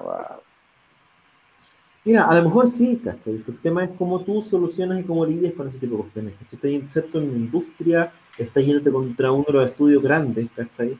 No sé, ahora tiendo a pensar que uno tiene que ser un poquito más estratégico, porque además no es solamente que tenga problemas con Warner, ¿cachai? Estamos hablando, no sé, pues el tipo no es, qué sé yo, eh, ah, no sé, no es el gran actor de la vida, ¿cachai? No es el ganador de No, los muñeco, digamos. Claro, no está, no ha ganado un Altazor, no está en una posición de poder como para decir, sabéis que yo soy, estoy más, no sé, no es Samuel L. Jackson, ¿cachai? No es, no sé, un gran actor de, de, de- de color que tú digas, oye, No es este tipo- Sidney Potier, ¿cachai? Claro, ¿cachai? Entonces no es un tipo que esté en una posición para decir, mira, sabéis que yo estoy por sobre el mal y aquí pasa esto, esto, esto, esto, esto. ¿Cachai? Se está yendo contra un estudio y el resto de los estudios lo que está diciendo, bueno, este tipo es un tipo conflictivo, no lo voy a contratar más, ¿cachai? O sea, ninguno, no- tengo la impresión de que los actores en general, con excepción probablemente de Boyega, que Boyega sí ha sido súper crítico, ¿cachai? Pero ha sido súper crítico de los productores de una película, no de un estudio, probablemente. ¿cachai? Bueno, sí, sí fue un poco contra Disney también, ¿cachai? Eh, pero tengo la impresión de que eh, Boyega está en una posición incluso distinta que Ray Fisher. Ray Fisher no, no, no me parece Como que de sea- hecho ya habló, llega con la gente al estudio y supuestamente ya arreglaron postura. De hecho salió diciendo que oh, conversamos y Sí, pero, pero, que todo resuelto. pero Boyega está como cinco escalones más arriba que Ray Fisher, ¿cachai? Entonces, Ray En las Fisher, protestas, estuvo muy metido en las protestas, por ejemplo. Fue Sí. un es un tipo que estuvo bien metido en las protestas. protagonista de un Star Wars que se vio en todas partes, ¿cachai? El otro, Ray Fisher, si cambias al actor y le pones la mitad del ojo y la cuestión, da lo mismo. Digamos, la gente, nadie va a decir, oye, cambiaron a Ray Fisher, no la veo. ¿Cachai? No, eso no va a pasar, ¿cachai? Eh, por tanto, Pero fíjate que la- el mismo estudio con dos problemas, es lo que voy yo. es que puede ser todo, si en el fondo el tema Pero, es que, pero, pero Wa- Warner siempre se mete en problemas, güey. Es una weá impresionante. Desde la época de las cavernas siempre está metido en problemas Warner. Sí, Siempre tiene que problemas con los productores, pero de- desde que era chico hay problemas con Warner. Tiene que ver con cómo lidias y cómo denuncias esos, esos, eh, esos problemas, porque al final Ray Fisher se transformó en eso, en un tipo que permanentemente está hablando de eso. Tú no sabías Claro. cuál es la película de Ray Fisher. Lo que pasa es que al final la insistencia hace que pierda credibilidad, porque en el fondo es como ya hiciste la denuncia, ocupaste los canales legales o, y no legales, y listo, bien, ahora sigue para adelante, ¿cachai? Pero en el fondo, eh, eh, más que esto, pareciera que él quiere mantenerse a flote con, con esto, ¿cachai?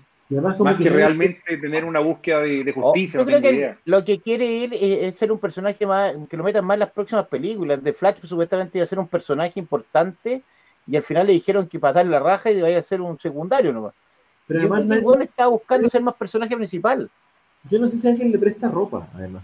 Cuando él dice, Es que- oye, Josh Whedon O sea, Aquaman, No. Aquaman, Aquaman siempre le Momoa, está Momoa prestando fue el ropa. único que le prestó ropa. sí, Siempre le sí, presta. Momoa- pero Momoa también está en una posición de poder, ¿cachai? Pero nadie, por ejemplo, cuando él dice, oye, Josh Whedon es, es racista, no aparece un ex Es que no hay actor negro. No aparece no un ex actor No, pero por ejemplo, podría aparecer Gal Gadot, por ejemplo. Pero es que Gal Gadot, eh, eh, Gal Gadot supuestamente la, también la pusieron que la trataron mal y ella dijo que también tuvo problemas. Que hay una escena que ella no la quiso hacer, que era la escena cuando Flash se le, se le tira arriba. Ella directamente acusó a Whedon por esa escena. Sí, pero en el fondo ella no, ha, no, no acumula portadas por eso, ¿cachai? No, Tampoco porque ella es un personaje más importante. Ray No, Fisher pero en el fondo, pero está bien, pero pues, que Pasa no quiere hacer una tenía escena. una película. Ray Fisher No, tenía una no. película. Él tenía su película lista, que también se iba a hacer. Tenía director, tenía programado, que era Cyborg. Y el fracaso de la película, la- el, al más afectado al final fue él.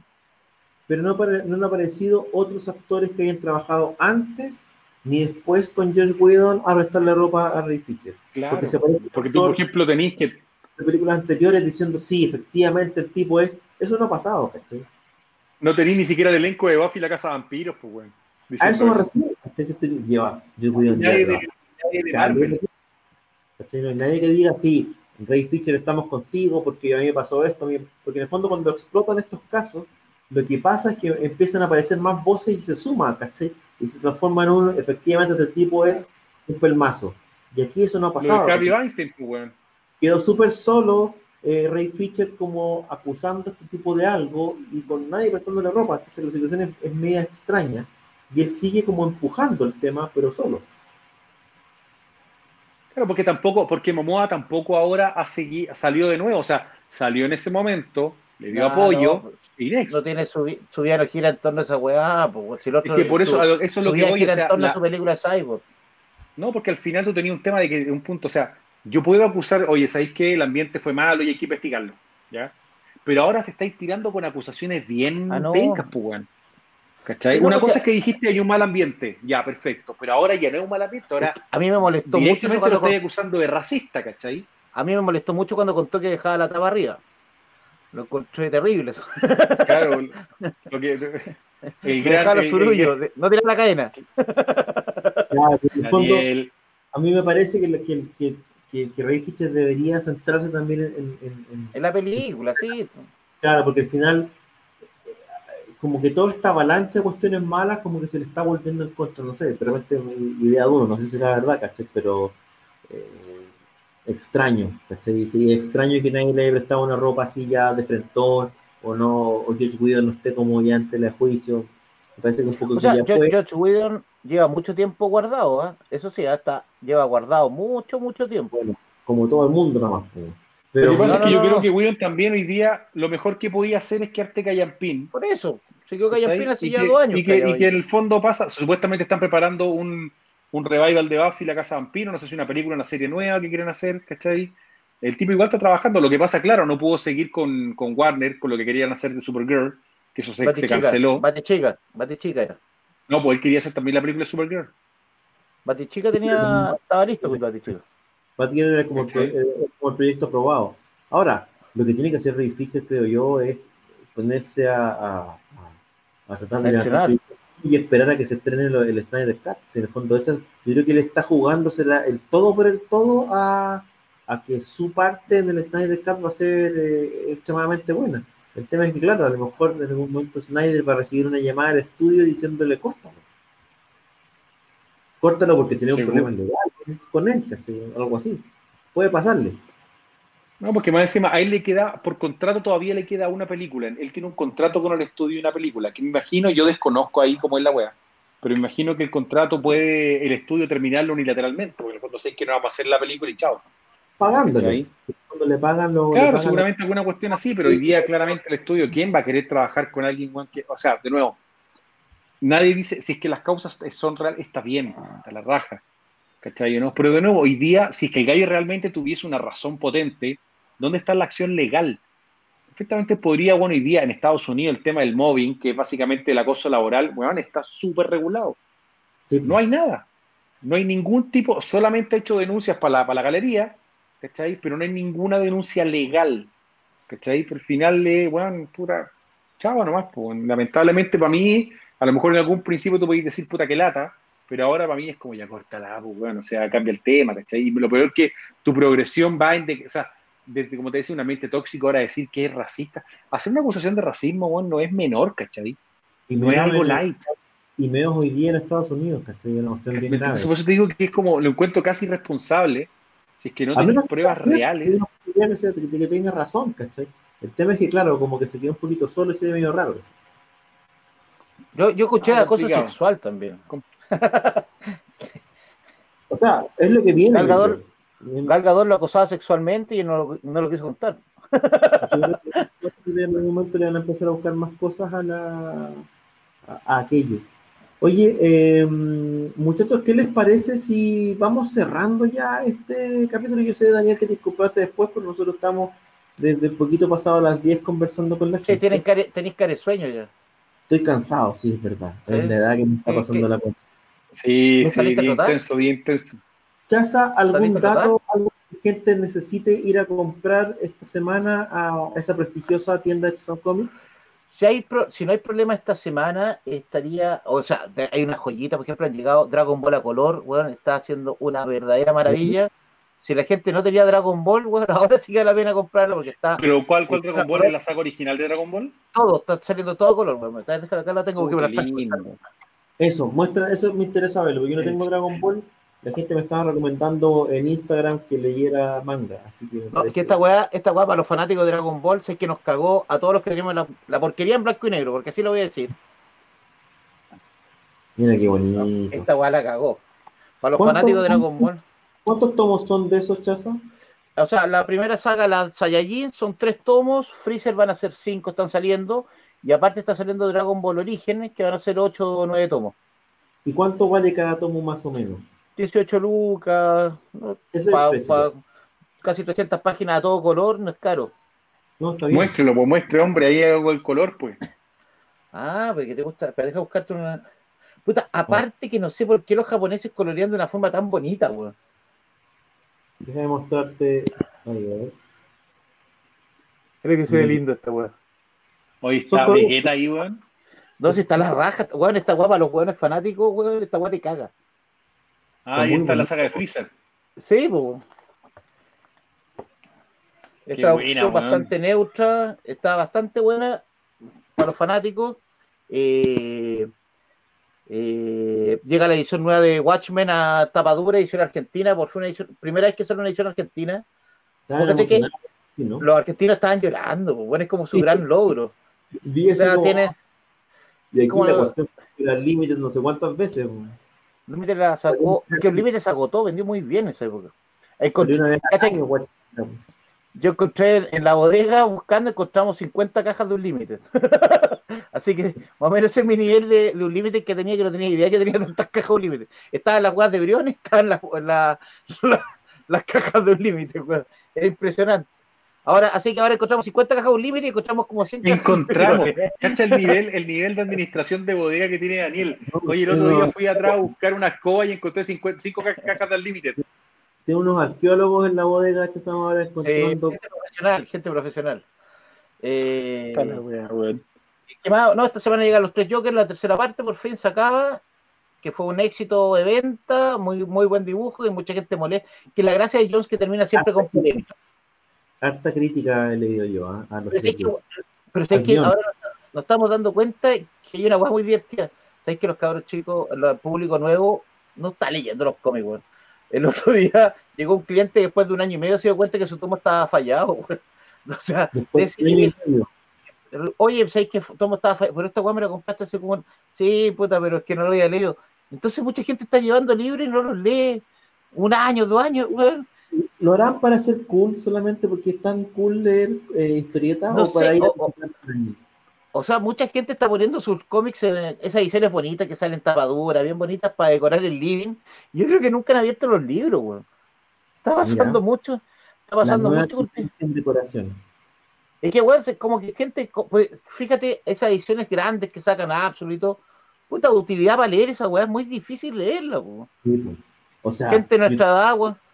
Tengo un ómnibus de la Liga de la Justicia Internacional que es, es como una guía de teléfono, que es imposible. Porque, o sea, Por ya la página de leer es súper incómodo, no tiene mucho sentido, de hecho, la edición. no tienen, no, no tienen, no tienen razón de ser para leer esa. Sí. Y los weones se compran esas ediciones, todos los weones compran esas ediciones para, para decorar la casa, se ve bonito, sí, yo creo que se ve bonito. Poner una planta y tu colección de cómics. casa, ya saben que pueden ir a Chazam Comics a, o comprar los libros más grandes para decorar sus Decorar fondos, la casa Para el adorno. y, te- y tenemos que- harta revista para que lean en los baños. para que el Zoom se, se vea mejor. Oye, yo antes, antes de irme, que hay harta gente que preguntó, efectivamente esta semana en, en Chile fue, eh, se lanzó la reserva el día 5 de noviembre de la Xbox, de, de la- ambas Xbox, la serie S y la serie X. La verdad que fue una preventa bastante espelotada, igual que la que hubo con PlayStation, ¿no es cierto? Los sitios caídos, la verdad que mucha dificultad para que la gente pueda acceder a las preventas, agotadísimas por lo demás. Yo, de nuevo, o sea, creo que el, el fenómeno que estamos viviendo ahora no lo había visto nunca. Eh, Yo la, Play- la Play 4, la, la Xbox One, la verdad que estuvo, hubo bastante disponibilidad eh, para comprar en el lanzamiento, pero acá no sé qué onda está pasando, que de verdad hay una, hay un hambre brutal de comprar rápidamente y agotadísimas las preventas. Están esperando Eh, el 10%. Pero la verdad lo que te digo que de una otra forma llama la atención todo, toda la, todo, todo lo que está ocurriendo y cómo la gente se está volcando a comprar estos aparatos de, de- de primer lanzamiento. Yo no sé si lo hacen con el tema de coleccionarlos o no, la- creo que cada uno tiene que ver el tema.